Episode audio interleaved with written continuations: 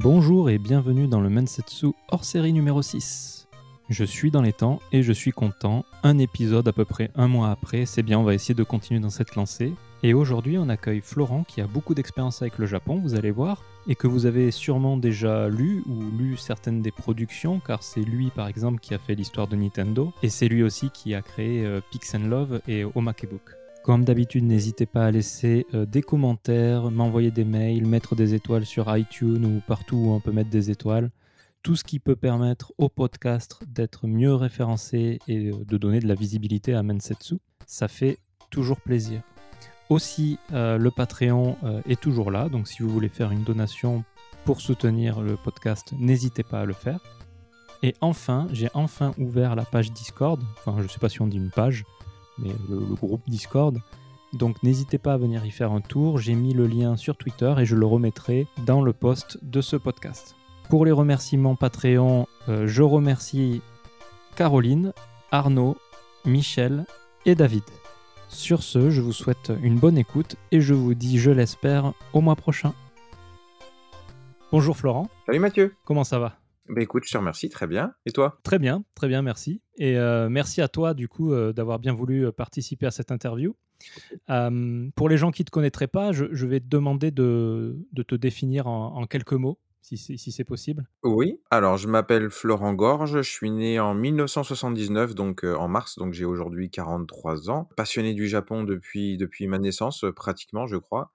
Et, euh, et j'ai eu la chance d'y vivre 7 ans. Donc aujourd'hui, je suis traducteur-interprète et éditeur aussi, puisque j'ai monté deux maisons d'édition. La première s'appelait, euh, s'appelle euh, Pix and Love, euh, donc ça traitait de, jeux vidéo rétro.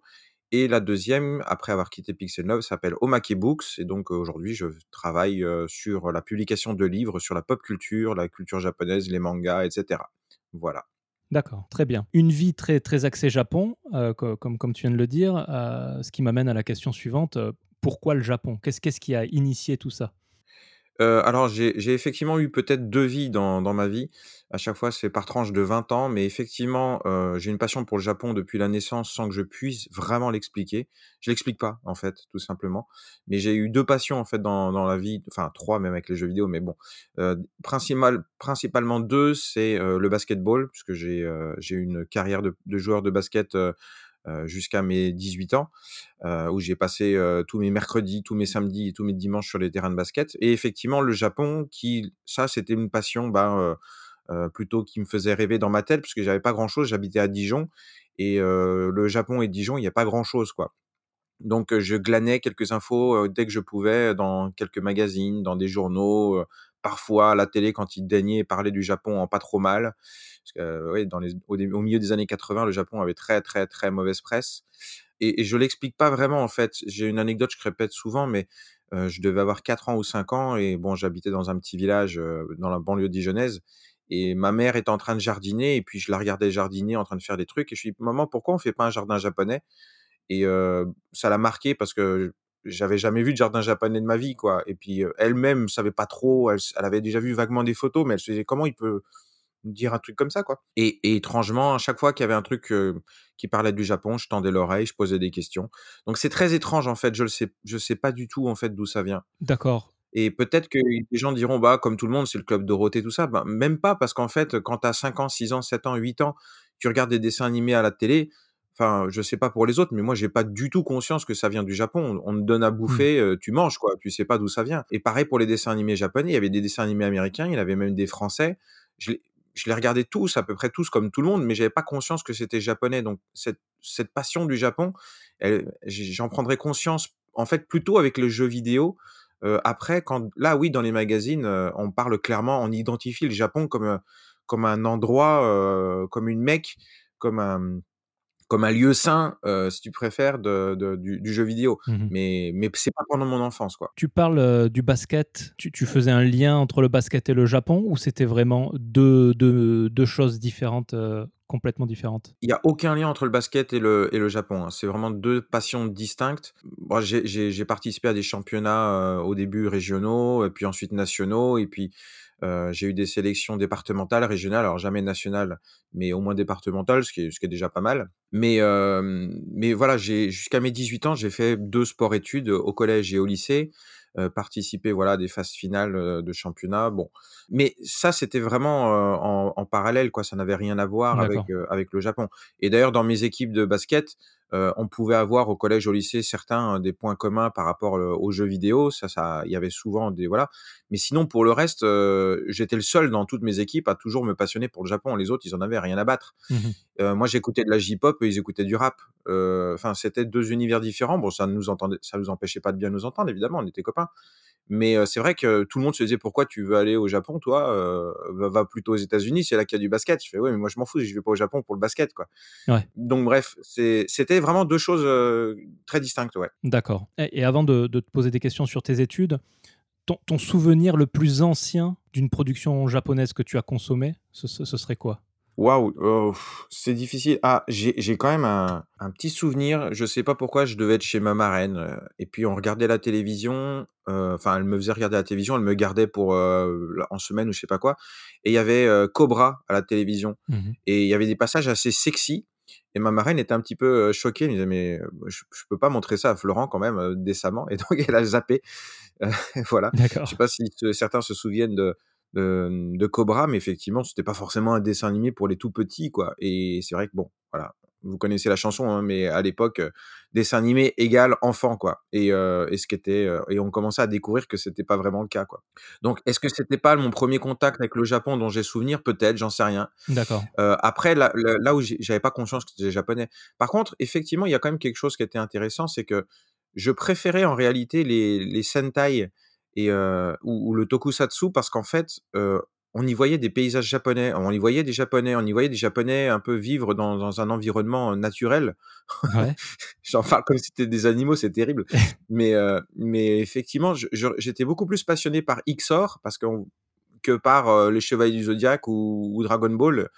Heu, je préférais X-OR, Jiraiya parce qu'effectivement là, j'avais du du Japon, quoi. Je et là, je j'en avais conscience, en fait. Mmh mh. Et et notamment Jiraiya, bah, évidemment, comme tous les enfants, j'ai une passion pour les ninjas, heu, voilà. Je sais pas quel âge tu as, hein, Mathieu, mais heu Moi, j'ai 36. ouais, tu es un peu plus jeune, effectivement. Donc Jiraiya, tu as peut-être moins connu, je sais pas? Je connais de nom, je connais Voilà. de nom. Moi, à à mon âge, c'était plutôt Power Rangers et et tout ça, en Ouais, voilà, ouais. Ouais, donc là, c'est encore une autre, heu, 2 salles, 2 ambiances. Heu, mais voilà, Jiraiya, c'est c'était vraiment, on on y voyait des temples, on y voyait les les les protagonistes vivre dans des maisons japonaises avec des tatamis. Enfin, là, il y avait du dépaysement et ça, ça me fascinait, en fait et donc j'adorais Jiraiya, j'adorais, heu, X-OR, heu, pour ça, voilà. D'accord. Heu, du coup, tu as parlé de de tes études, en tant que sport-études, donc à aucun moment tu tu as commencé à apprendre le japonais ou à te diriger vers, vers quelque chose qui t'amènerait au Japon à à ce moment-là? Tu étais focus 100 % sport? Non, en fait, si, j'ai enfin, j'étais 100 % sport et sauf que bon, je ma ma passion pour le Japon, j'essayais de l'assouvir comme je pouvais et effectivement, en 3e, j'ai voulu, on a vu arriver, en fait, les 1ers mangas, en français. Donc il y avait Akira, Dragon Ball, mais voilà, à partir de 93-94, on on commence à voir arriver d'autres choses, notamment Video Girl Ai et cetera. Donc on sautait dessus Mmh dès qu'on arrivait à le trouver et en fait, à Dijon, il y avait une librairie qui, parfois, recevait dans un mauvais état, des mangas venus du Japon.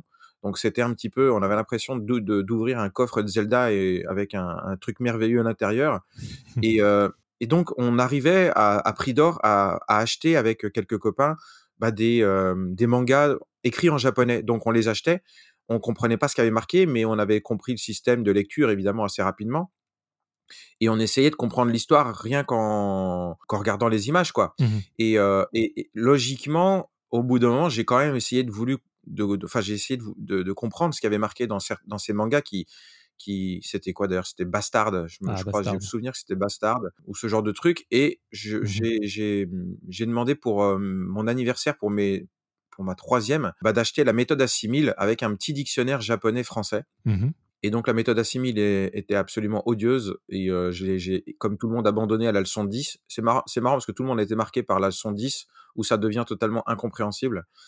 Heu, jusqu'à la leçon 10, tout va bien et bref et hem et ensuite le petit dictionnaire, alors c'était le dictionnaire de l'époque. Il faut savoir qu'à que vraiment à cette époque, c'était en 93 ou 94, il y avait mais rien et moi j'avais j'allais à la Fnac à Dijon et je dis: «Est-ce qu'il y a des dictionnaires en japonais?» on m'en a montré un qui devait avoir 3000 mots, Mmh heu, ou 4000 mots. Enfin, c'était vraiment des trucs c'était préhistorique, hein, heu, en termes d'apprentissage et il y avait qu'une seule méthode, c'était donc cette méthode Assimil, il y avait rien d'autre.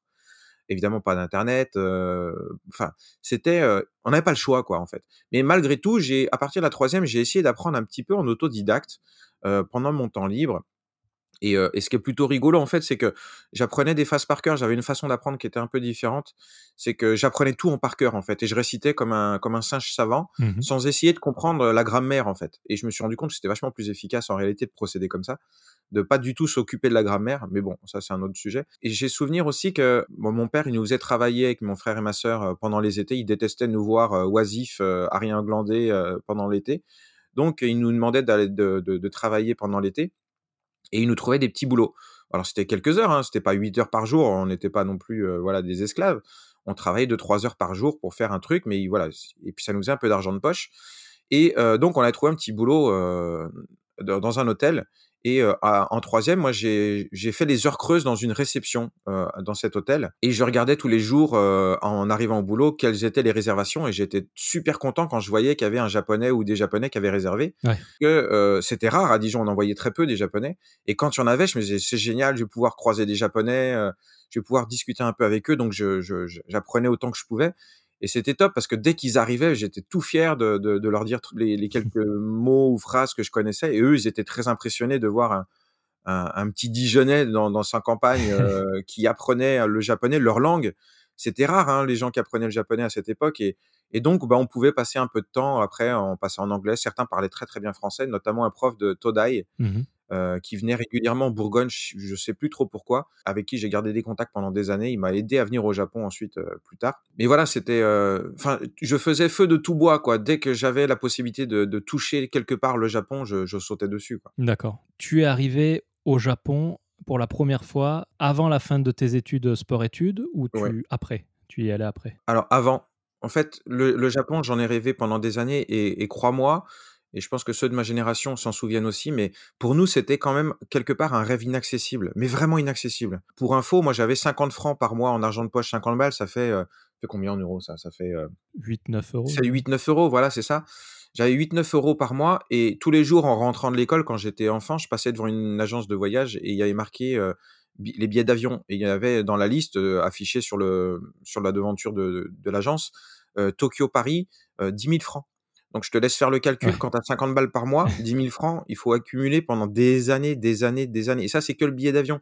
Donc en fait, moi, j'avais ça dans ma tête. Tu sais, quand tu es enfant, tu tu tu sais pas qu'un jour tu gagneras des sous, quoi. Enfin, tu as du mal à le à Mmh le concevoir vraiment et je me disais: «Le Japon, j'irai jamais de ma vie, en fait» Ouais.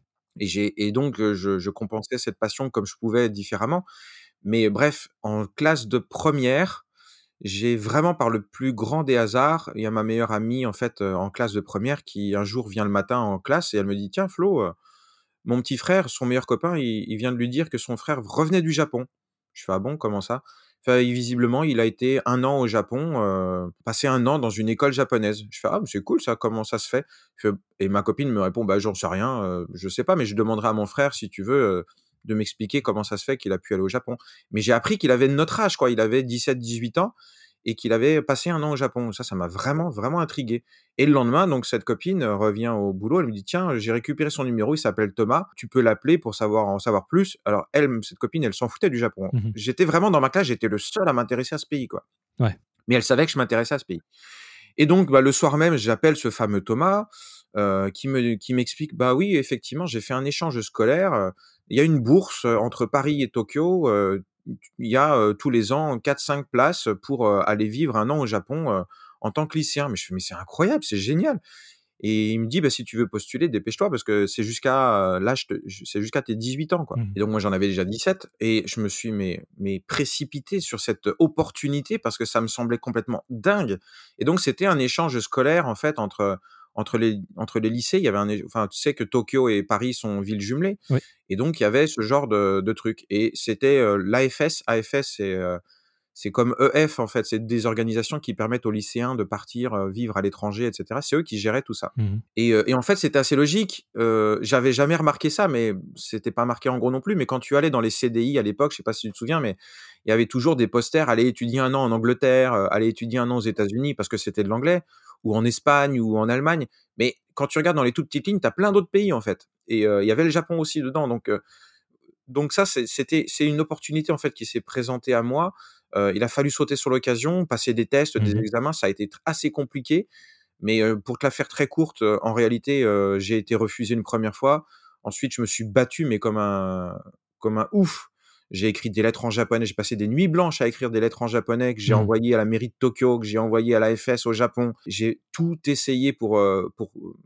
En fait, ce qui s'est passé, c'est que j'ai été refusé parce que je- moi, je suis né en mars. Je suis né le 21 mars euh, 79. Et pour, euh, pour, être, pour avoir cette bourse, en fait, il fallait pas avoir 18 ans avant le 1er avril, puisque c'est la date, tu sais, de, Ouais. de la rentrée au Japon euh, là-bas, en 1998. D'accord. Donc, en gros, mon dossier était refusé parce que j'avais 9 jours de d'avance, en fait, sur le programme. Et je trouvais ça très, très, très, très injuste, Mmh. aux 9 jours, en fait, que, que bah, de voir ce rêve, en fait, me passer si près euh, sous le nez, quoi. Donc, je me suis battu et, et, et, et j'en suis assez fier. je crois que je dois être un, un des seuls au monde à avoir, euh, à avoir infléchi euh, une règle au Japon, à avoir réussi. Mais c'est ma motivation qui a réussi à me faire battre ce, ce truc. Et donc, je suis parti en cours d'année. Oui, ça c'est assez incroyable. Euh, en terminale, donc j'étais en sport-études. Enfin, ma plus grande chance, en fait, c'est d'avoir des parents très compréhensifs qui m'ont dit euh, vas-y, euh, vis tes rêves, quoi. Et donc, ils m'ont laissé partir euh, au Japon pendant un an. Euh, ils, sa- ils connaissaient ma passion pour ce pays. Mmh Et donc, je suis parti au Japon avec, euh, avec euh, cette association pour un an dans, dans, dans un lycée au Japon. Donc, c'était à Nagoya, enfin, dans la banlieue de Nagoya, quoi. Du coup, tu es parti la même année où tu as été refusé. Tu n'as pas attendu un an de supplémentaire, tu es parti cette année-là? Ouais, je suis parti cette année-là, un mois, un mois avant le départ, on- qu'on m'a enfin annoncé que, que bon, ok, euh, on va te laisser partir, quoi. Ok. Donc, pendant des semaines où je me suis battu, c'était, mais, mais, enfin, je reviendrai pas dessus parce que c'est trop long, mais il s'est passé tellement de choses, Ouais. en fait. Mais voilà. Et, et donc, j'ai arrêté du, quasiment du jour au lendemain ma, ma carrière de basketteur. Parce que juste avant, en fait, j'avais passé des tests aussi dans des équipes pour, pour devenir espoir, c'est-à-dire ben, euh, futur, éventuel futur professionnel. J'ai été pris dans une équipe, euh, mais le coach m'a dit Flo, on te prend, mais bon, faut pas te faire d'illusions. Tu fais 1m75. Euh, des gars qui ont ton niveau et qui en font 1m90, il y en a plein, donc tu seras toujours derrière eux. Il y a quand même aucune chance que tu, tu termines professionnel, euh, même, dans, enfin, même en, deux, en division 2. Quoi. Donc, euh, finalement, ça a mis un coup d'arrêt total à ma carrière, et puis, enfin, à ma carrière, c'est un bien grand mot, mais à, à, mes ambitions de devenir basketteur. Et puis, deuxièmement, euh, j'avais ce rêve du Japon qui se réalisait, donc j'ai dit, bon, allez, le basket, au revoir, et puis, bah, à moi le Japon. Quoi. Par hasard, ce serait pas ton expérience qui, qui est dans le, le CNED, les cours de japonais, enfin, qui était il y a quelques années? Ah, le CNED Ouais. Euh, alors, oui, j'ai, en, en, en, première, j'ai euh, suivi les cours du CNED. J'étais très mauvais en maths et donc j'ai fait un, une première littéraire. Et il fallait choisir une troisième langue. L'italien, désolé pour nos amis italiens, mais ça m'intéressait pas. L'espagnol, désolé pour nos amis hispaniques, ça m'intéressait pas. Je voulais apprendre le japonais. Et j'ai eu un lycée compréhensif qui m'a dit bon bah ok, si tu veux apprendre le japonais, vas-y. Mais il n'y a pas de prof de japonais en région parisienne. Il n'y en avait qu'un. Non, deux. Il y avait deux lycées en région parisienne qui, qui, qui enseignaient le japonais. C'est pas chez nous, donc tu vas être obligé de passer par le CNED. J'ai fait bah, pas de souci. Et donc j'ai, je me suis inscrit au CNED et j'ai rattrapé une année et j'ai, suivi les cours du CNED qui, là pour le coup, étaient très bien. D'accord. Non, ce que je voulais dire, c'est que moi, par exemple, j'ai appris le japonais à partir de la seconde par le CNED justement, oui. Oui. Euh, parce que je vivais pas en France. Et euh, il se trouve que je crois que c'est dans les, livres de première année ou de deuxième année, il y a l'expérience euh, de quelqu'un qui est allé euh, dans, une, dans une école japonaise justement faire ses études là-bas pendant un an. Et je me demandais si c'était pas ton expérience qui avait été racontée dedans. Parce qu'à l'époque, il n'y avait pas tant de personnes. Peut-être, c'est possible. Je euh, je sais pas parce qu'en fait j'ai écrit des articles un peu partout et est-ce que et, et, je me souviens que j'avais échangé aussi avec le CNED. Alors je sais pas ce qu'ils ont utilisé ma lettre ou mon courrier, j'en sais rien. Ok. Je sais pas, peut-être, j'en doute quand même. Mais euh, mais j'ai écrit des articles dans OVNI pour euh, relater de ma mon expérience. Je sais pas si tu connais OVNI. C'est un, un, magazine qui a quoi 40 ou 50 ans maintenant. D'accord. Et qui s'adressait à la base aux, aux communautés euh, japonaises vivant à Paris et en France. Et il y avait une page en français à la fin, et donc moi j'ai écrit plusieurs, une série d'articles pendant mon séjour au Japon voilà, c'était en 97-98 quoi, en tout cas. OK. chose rigolote, j'ai découvert aussi qu'il était possible de faire des, des, échanges avec le Japon comme toi. Oui. Sauf que moi, j'ai pas eu des parents compréhensifs et, ils ont pas voulu en fait. Ils voulaient pas que je rate une année. Ouais, je, je, je compatis. Je compatis, ça aurait été tellement bien que tu puisses le faire, mais, mais c'est vrai que régulièrement aujourd'hui sur les salons à Japan Expo, etc., je croise des parents et qui me disent ouais mon enfant il, pense qu'au Japon il, il, lit que des mangas il joue aux jeux vidéo il adore le Japon je fais mais envoyez-le au Japon envoyez-le vivre. Il y a des trucs qui existent il y a des bourses il y a des tas de choses qui existent. Il fait, oh non qu'il passe son bac d'abord. Mais ça moi ça me rend fou. Après je me mets à la place des parents c'est compréhensible. Moi mes parents quand je leur ai dit papa maman je veux partir vivre au Japon j'ai une bourse là pendant un an et, évidemment ils m'ont dit et ton bac? Bah, je leur ai dit, mais le bac, et quoi, le bac, je m'en fous, je l'aurai, quoi, je l'aurai un jour, c'est pas grave. Mmh. Par contre, cette opportunité de pouvoir partir un an dans un, au Japon, dans un lycée japonais, je l'aurai qu'une seule fois dans ma vie, c'est maintenant. Évidemment, ils se sont renseignés de leur côté pour voir si tout ça c'était sérieux, mais quand ils ont vu que c'était une bourse officielle, de, ils ont évidemment compris que c'était tout ça c'était très sérieux.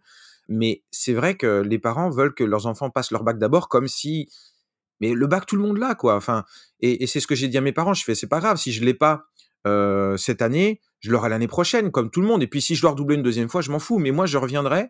J'avais l'expérience de ce fameux Thomas, puis j'ai rencontré d'autres personnes entre-temps qui sont revenus à 10 ans, ils parlaient japonais.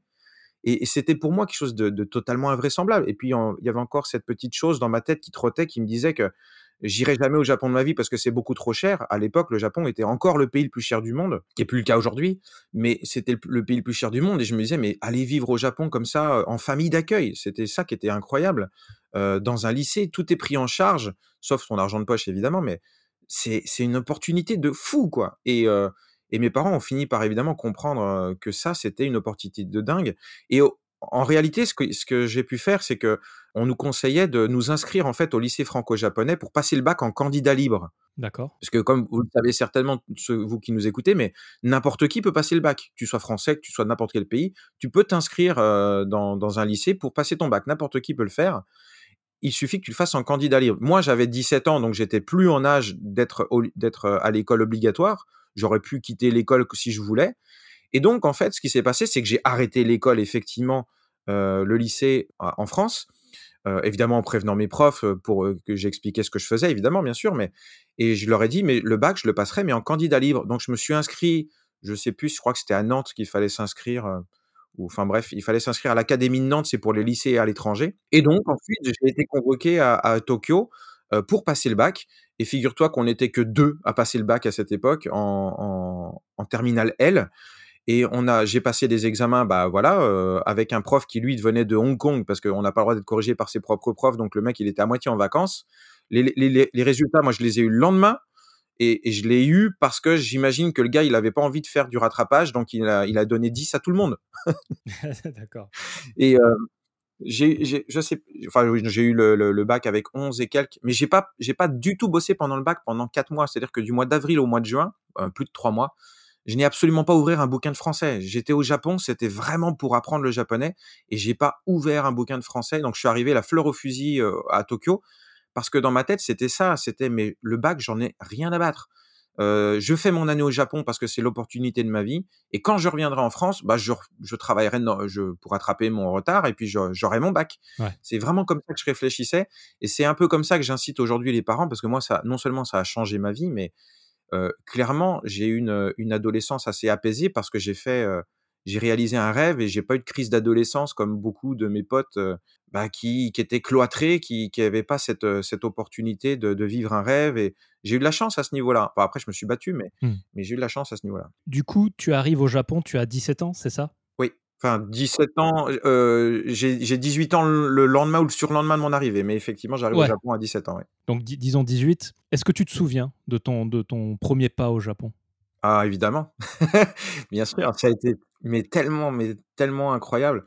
Bon, j'ai plein de, j'ai plein de souvenirs de, l'aéroport à Narita, évidemment. Il a fallu attendre l'arrivée de tous les, les, étudiants étrangers parce que l'AFS gérait plein d'autres pays. Il n'y avait pas que les Français, on était cinq ou six Français à venir. On avait passé des examens, mais il y avait du monde entier, donc il y avait des, centaines d'autres lycéens pardon, qui arrivaient. Il a fallu, nous on arrivait les premiers avec dans l'avion qui guidait les Allemands, les Suisses et les Français, je crois que c'est ça. Et il a fallu qu'on reste à l'aéroport jusqu'à 23 heures ou 24 heures pour attendre les Américains qui arrivaient. euh, et ça a été ultra frustrant.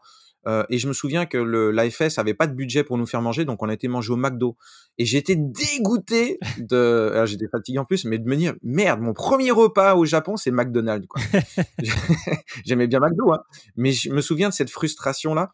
Bon après, heureusement, le, le, le staff quand ils ont vu qu'on allait attendre pendant près de 13 heures à l'aéroport, ils ont été très cool. Ils nous ont emmenés en fait dans la ville de Narita. Ils nous ont fait prendre un petit train local et ils nous ont emmenés euh, dans la ville de Narita. Je sais pas si tu y as déjà été.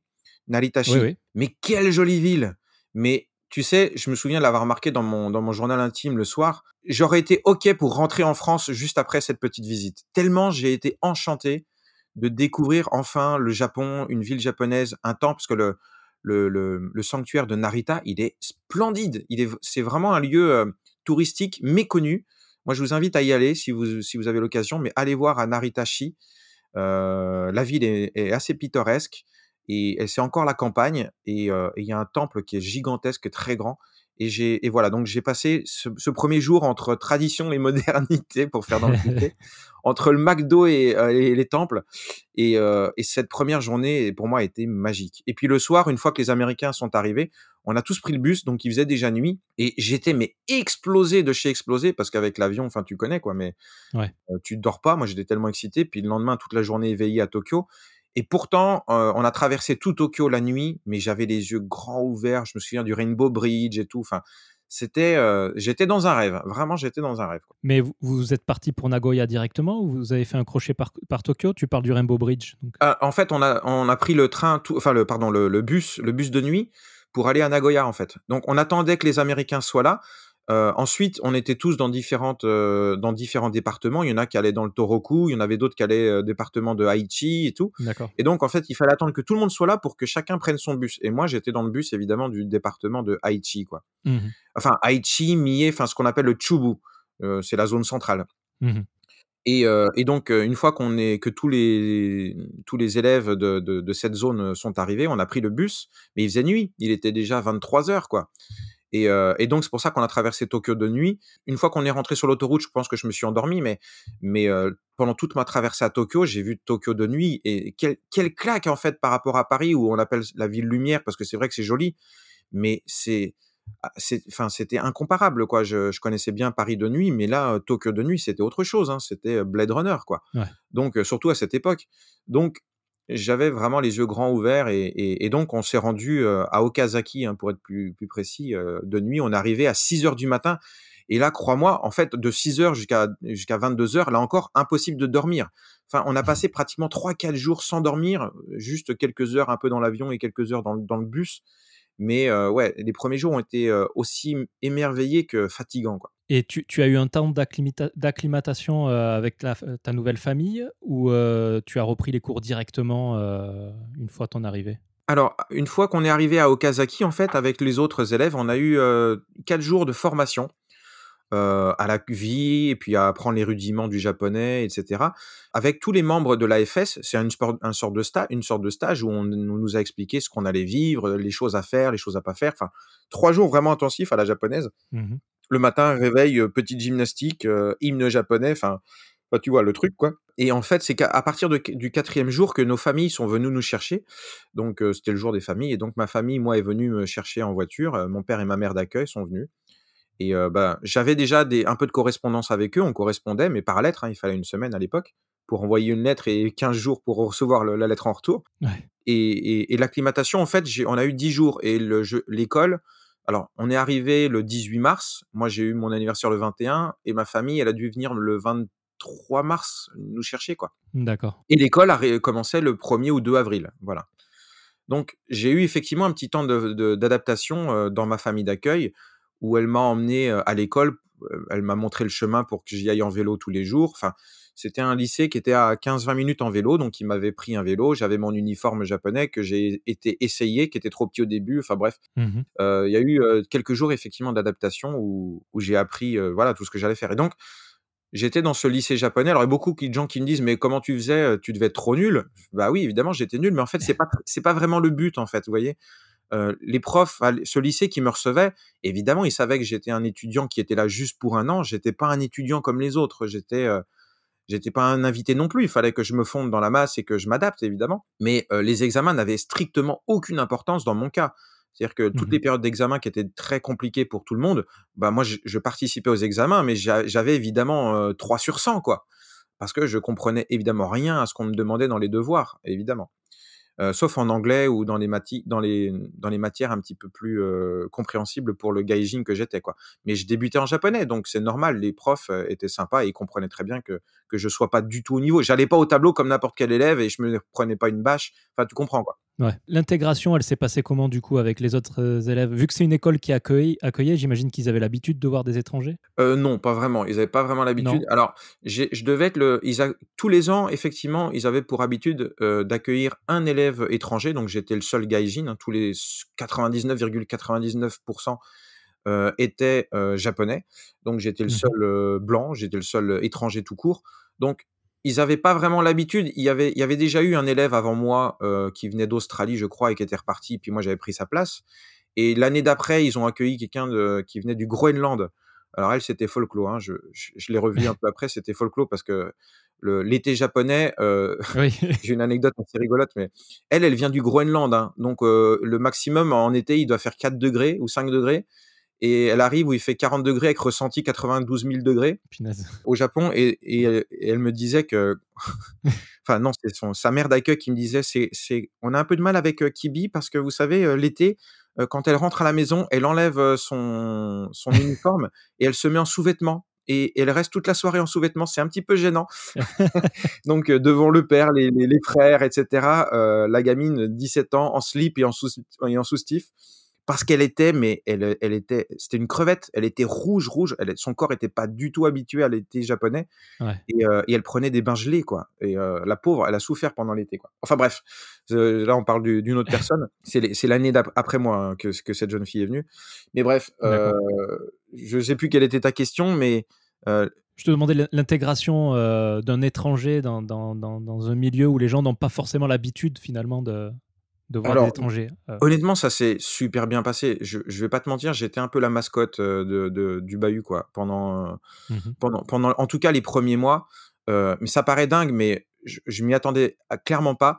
Mais les le premier jour où je suis arrivé, on me regardait évidemment comme une bête curieuse et je je me souviens d'un truc qui m'avait marqué, mais un groupe de filles était bon, elles étaient là et et à un moment, elle me dit: «Tiens, c'est le nouvel étudiant étranger». Je je suppose que c'est ce qu'elles ont dit et elles m'ont fait timidement un petit coucou, tu sais? Mhm. Et moi, je leur ai répondu avec un coucou normal et elles se sont mis à à taper des mains en criant, un peu comme des qu'on qu'on méprenne pas mes mots, mais comme des groupies si, heu, si une star leur avait fait coucou de loin, tu vois? Et mais ça m'a ça m'a tellement surpris, en fait, de voir ça. Je me disais: «Oh là là, mais dans quel, heu, dans quel monde je suis tombé?» parce que et c'était vraiment une époque où il y avait très, très, très peu d'étrangers et dans ma ville, je pense qu'il y en avait même pas, je devais être le seul. Mais, heu, j'étais pas à Nagoya, moi, j'étais dans une petite ville, hein, qui s'appelait Tsushima Mhm. et de voir la réaction pendant les premières semaines, dès que je disais bonjour à quelqu'un, notamment les filles, même de loin, elles se mettaient à crier, quoi. C'était fou, c'était complètement fou. Enfin, j'étais un peu la mascotte effectivement du bahut pendant pendant un certain temps. Après évidemment les choses sont apaisées et puis tout s'est calmé, c'est devenu normal. Mais, les premières semaines, ouais, c'était, assez étonnant, ouais. Mais j'ai été très, très, très bien accueilli, évidemment. Mais, intégré difficilement parce que ça on en parlera plus tard, mais on n'est jamais vraiment intégré au Japon, mais mais en tout cas, pour un étu pour l'étudiant que j'étais, effectivement, j'étais la bête curieuse, j'étais le petit Français, donc on me posait des tas de questions sur la France, c'était très, très bien, ça me plaisait évidemment énormément. Enfin, les gens venaient facilement me voir, ça, c'était vraiment très agréable, quoi. Et à, à l'époque, euh, je, je sais plus, to- toi qui consommais beaucoup d'animés, j'imagine, euh, est-ce que c'était un peu retrouver cette ambiance du, lycée ou de l'école des animés euh, avec tout, tout ce qu'il y a derrière Est-ce que ça te permettait de retrouver ça? Alors, je consommais très peu d'animés parce que très, très peu. Pourquoi? Parce que j'étais en internat quand j'étais au lycée et évidemment la télévision était totalement interdite.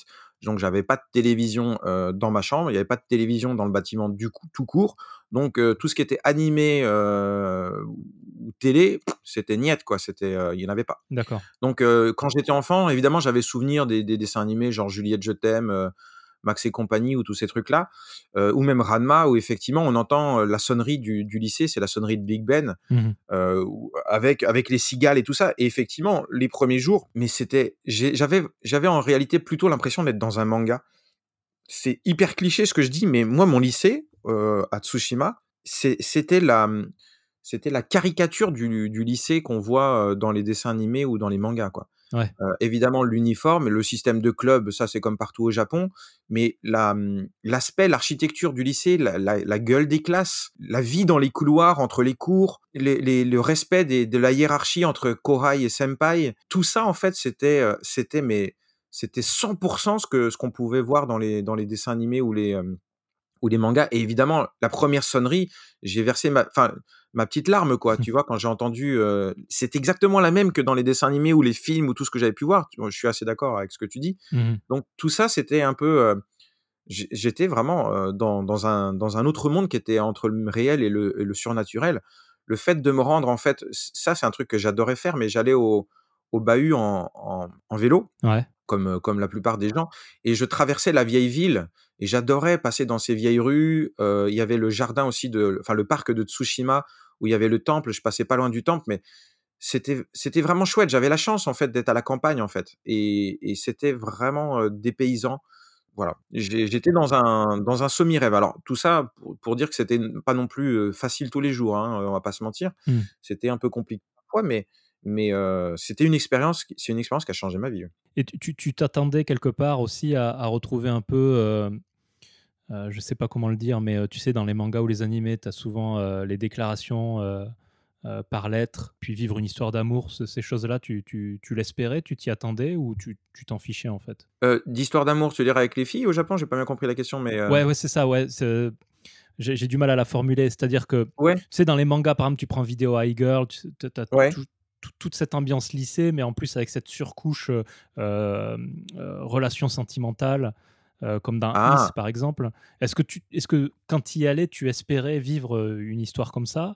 Ou, alors, ou tu n'avais aucune attente? Alors, il y a, y, a, y a, deux choses, en fait. C'est une, une bonne question. C'est vrai qu'on me la pose assez peu souvent et pourtant, elle est primordiale. Effectivement, je suis un adolescent. J'étais un adolescent dans la force de l'âge, comme on dit. Et donc, il y avait plein de jolies filles que je trouvais extrêmement jolies. Et voilà. Mais il faut savoir deux choses. la première, c'est que quand je suis arrivé dans ce, dans ce lycée, contrairement à ce qu'il y avait dans les mangas, j'ai été quand même surpris d'une chose, enfin de plein de choses. En tant qu'étudiant français, il faut se remettre dans le contexte, on est en 97. Hein. les mmh informations sur le Japon sont extrêmement rares. Il y a très très peu de choses qui, qui filtrent jusqu'en France pour, sur la culture japonaise. Et donc, c'est assez différent d'aujourd'hui. Donc, quand je suis arrivé dans ce lycée japonais, j'ai eu pas mal de, de chocs culturels. Mmh et notamment le premier, c'est en tant que lycéen, moi en France, j'avais pour habitude, en terminale notamment, de débattre, de refaire le monde, un peu comme tous les études, tous les lycéens, tu sais, engagés, etc., de refaire le monde, de parler de philosophie, de, enfin voilà, tout ça avec mes copains et mes copines.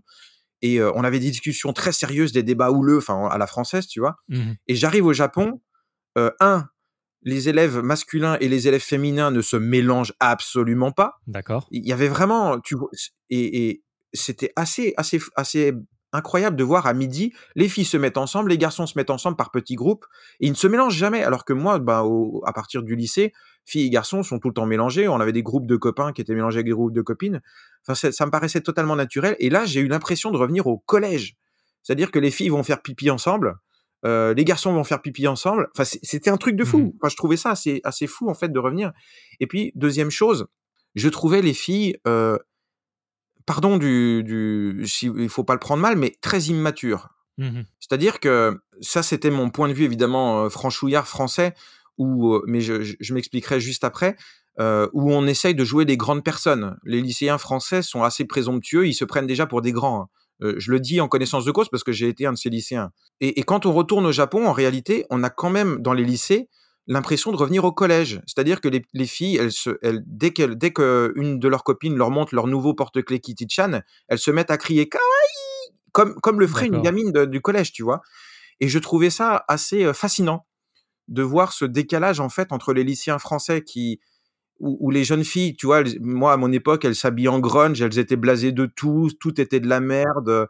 Enfin, tu vois, elles étaient blasées. Et puis les jeunes filles japonaises qui, elles, étaient restées des enfants, mmh où, elles, où elles, se, elles se mettent à hurler de joie et de bonheur au, dès qu'on leur montre une peluche. tu sais, dans les lycées japonais, heu, tu mets jamais vraiment tes chaussures. Tu as des casiers, tu enlèves tes chaussures, tu mets des chaussons. Ouais.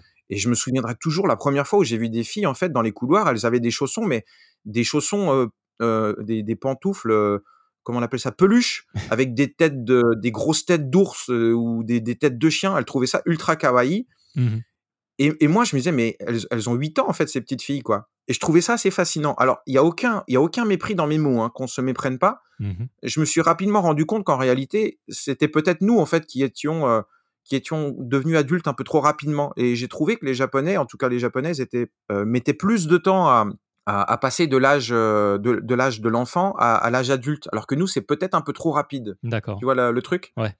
Voilà et donc on en vient à ta question. Désolé pour cette introduction, mais j'espère que ça vous a intéressé. Très intéressant. Les relations amoureuses, heu, c'était c'était compliqué. Pourquoi?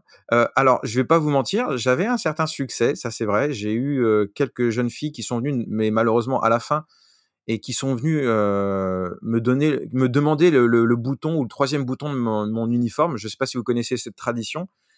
Mais, il y a une tradition qui fait que quand, une fille aime bien un garçon, à la fin de de l'année scolaire, elles viennent lui demander son bouton de, mmh, d'uniforme, le deuxième ou troisième, celui qui est plus Mmh près du cœur, je crois. D'accord. Et et je me souviens que cette fille, en fait, à la fin de l'année, quand elle est venue me demander ça, je connaissais pas cette tradition et je comprenais pas ce qu'elle me voulait, la pauvre. Je lui ai mis un vent à la pauvre. Oh là là, j'ai honte pour, j'ai honte malheureusement de cette cette période, mais elle était super gentille, je l'aimais bien cette fille, tu vois? Et donc elle m'a déclaré par, à à la fin évidemment qu'elle était, heu, qu'elle était amoureuse de moi, heu, et voilà. Mmh Et je lui ai dit: «Mais je suis désolé, mais mon bouton, je veux le garder, je veux garder mon uniforme en en en souvenir».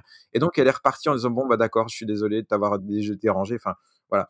Mais moi, de mon côté, j'ai eu du mal, en fait, à à pouvoir, heu, avoir une relation avec une fille. Pourquoi? Parce qu'en réalité, j'étais pas n'importe qui dans ce bahut, en fait. Mmh Mais tout le monde me connaissait, tout le monde me voyait. J'étais, heu, dès que je passais dans un couloir, tout le monde me disait bonjour, tout le monde enfin, tu vois, j'étais pas je passais pas inaperçu. Et pour une fille, si jamais, heu, j vous imaginez même pas la pression que ça aurait ça aurait été pour la fille, si j'avais j'étais sorti avec une fille, pendant, pendant cette année-là, quoi, au bahut du moins. Mmh. Et effectivement, la seule fois où je me suis risqué à à à demander à une fille si elle voulait sortir avec moi, elle m'a dit: «Écoute, heu, tu aurais été dans un autre bahut, on se s on aurait pu se voir en dehors du lycée, tout ça, pourquoi pas, mais au lycée, c'est trop de pression, je pourrais pas. Je pourrais pas, heu, être au centre de l'attention, enfin toutes les filles allaient se dire: "Ah tiens, c'est elle qui sort avec, heu, avec Florent", enfin, c'est je je sais pas si vous imaginez le truc, en fait. Et d'un point de vue japonais, c'est très compliqué à gérer, je pense. Ouais. Donc effectivement, pendant un an, ça a été, quand quand bien même, heu, j'étais un peu la mascotte et que et qu'effectivement toutes les filles me me me disaient bonjour super gentiment et avaient l'air enfin étaient toutes très très adorables avec moi.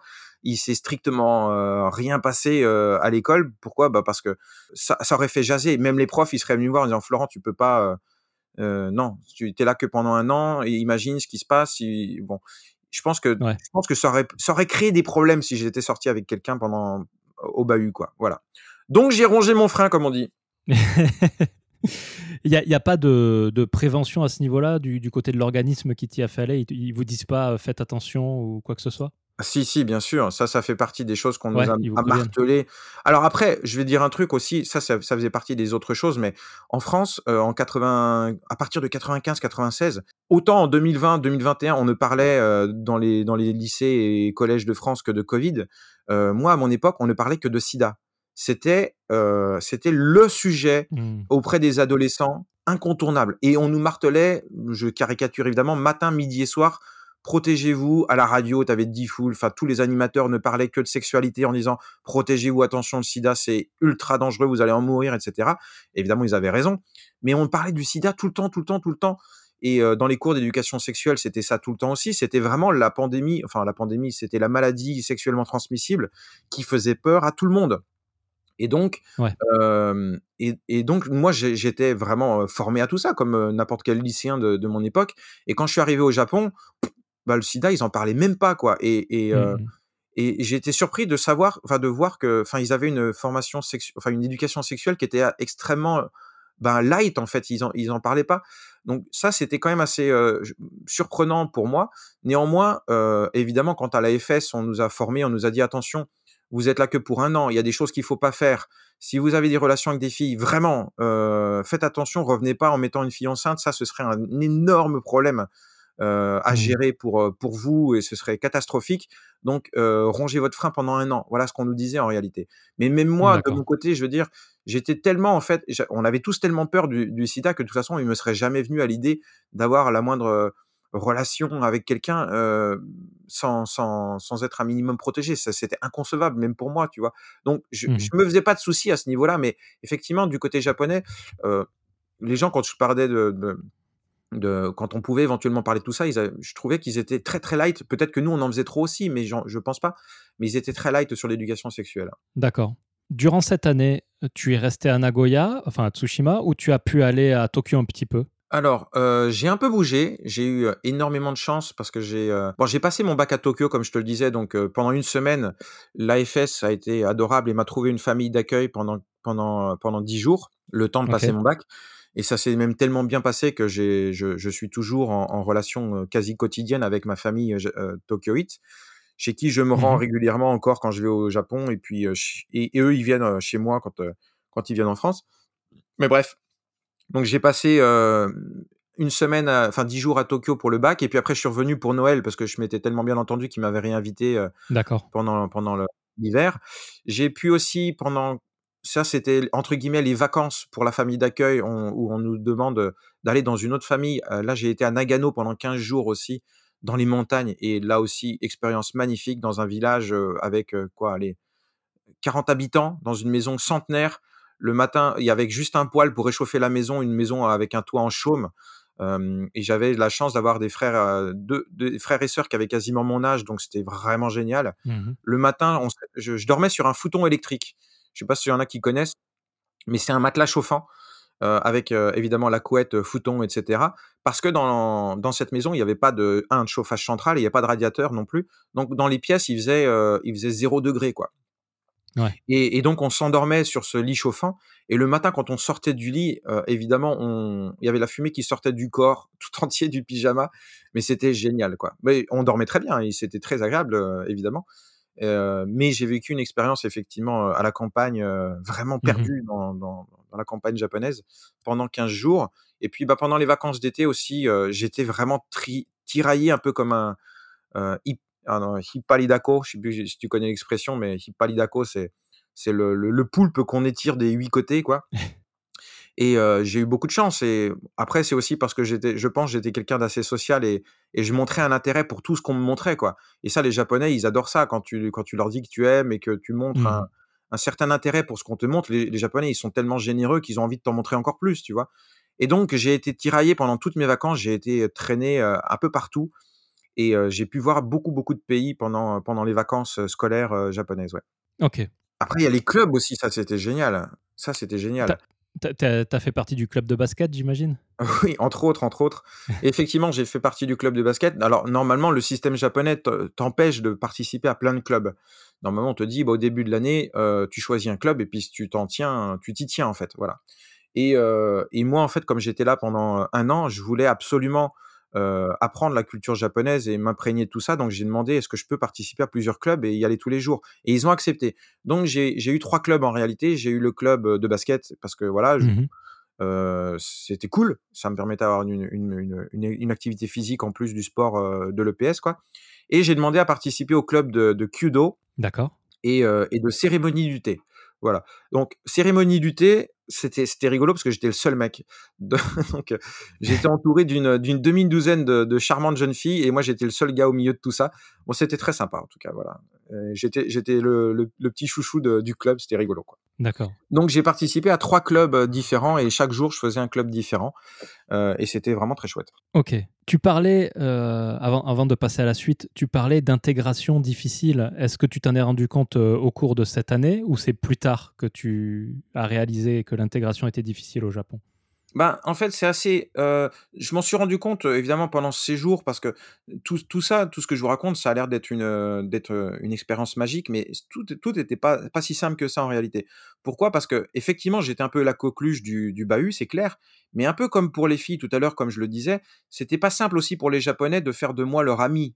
Voilà. Donc effectivement, j'étais la bête curieuse, donc quand il était l'heure de manger un bento régulièrement, on me disait: «Tiens Flo, mets-toi avec nous» et puis on mangeait un bento ensemble, quoi. Mmh.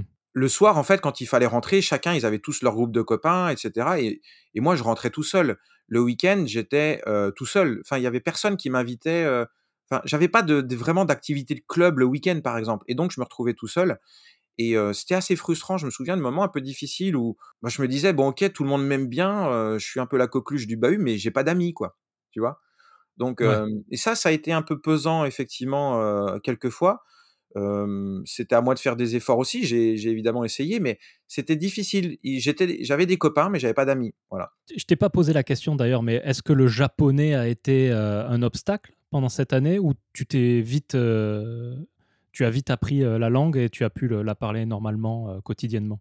Bon, alors, sans, sans vouloir être prétentieux, euh, je suis, bon, je suis arrivé au Japon, j'avais des bases, hein, évidemment, je connaissais les katakana, hiragana, j'avais une poignée de kanji à mon, à mon effectif, évidemment. Euh, et j'avais, comme je te le disais tout à l'heure, appris plein de phrases par cœur qui me permettaient de me débrouiller assez rapidement. Mhm. Mais euh, je me souviens d'une anecdote aussi que je raconte régulièrement, mais quand je suis monté dans l'avion le premier jour, j'étais persuadé que c'était la première fois et la dernière fois que j'irais au Japon de ma vie. Encore une fois, je, pour moi, c'était un pays qui était inaccessible et, et trop cher. Et donc, je m'étais dit, c'est la seule fois que tu iras au Japon de ta vie, donc profites-en. Tu as un an pour revenir euh, bilingue. Et euh, je me Mhm. souviens que j'ai euh, tourné les boutons où, à l'époque, il y avait que des radios dans, dans les, dans, les, dans les avions. Il n'y avait pas d'écran intégré. Il n'y avait qu'un écran au fond de, de l'avion et on- il fallait avoir de bons yeux pour voir le film. Mais j'avais mis mon casque et je tournais les, les chaînes de radio et je suis tombé sur une radio qui diffusait en fait du manzai. Donc en gros, c'était la chaîne de radio avec des, des comiques, rire et chansons, quoi, en gros. Mhm. Et euh, j'écoutais donc des manzai, des gens qui riaient, mais je comprenais pas un mot de ce que disaient euh, ces comiques euh, à la radio, parce que c'était en japonais. Et je l'ai écouté pendant une bonne heure, sans rien comprendre. Et dans ma tête, je me disais, quand je reviendrai, je remettrai cette chaîne et je comprendrai tout. Donc, je m'étais vraiment lancé des tas de défis. Et Mhm. euh, une fois arrivé au Japon, je passais mes journées à apprendre le, à, à étudier le japonais. Donc tout ce que je voyais que les profs écrivaient au tableau, je le réécrivais, je cherchais dans des dicos, je bossais, mais j'étais ultra sérieux, vraiment à la limite de- du psychotique, quoi. Et, et je dois quand même, je dois quand même avouer qu'effectivement, quand je suis revenu, j'étais bilingue. Et j'ai eu cette chance aussi parce que les profs étaient adorables. J'étais tellement nul en maths que j'ai demandé un truc assez improbable, mais j'ai dit au- à mon prof principal euh, quasiment au début, je fais, s'il vous plaît, ne me faites pas suivre des cours de maths, parce que j'avais peur d'un truc, comme les maths, c'est quand même un langage universel. J'avais vraiment trop peur Ouais. un jour de me retrouver au tableau et de comprendre que j'étais toujours pas capable de, de faire une table de multiplication, parce que c'était mon niveau. hein. Euh, je suis toujours incapable de, de- de- de faire des tables de multiplication. Donc c'est niveau Mhm. primaire. Et j'avais trop peur, en fait, de, faire croire que les Français sont hyper nuls en maths. Ce qui est peut-être le cas, j'en sais rien. Mais bon.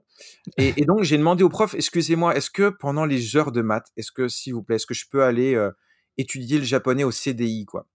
Et il a accepté, le prof. Et ça, j'étais tellement heureux. Et donc, à chaque fois qu'il y avait une heure de maths, j'allais à la bibliothèque du lycée et euh, bah, j'allais apprendre le japonais. Et ça, c'était vraiment incroyable.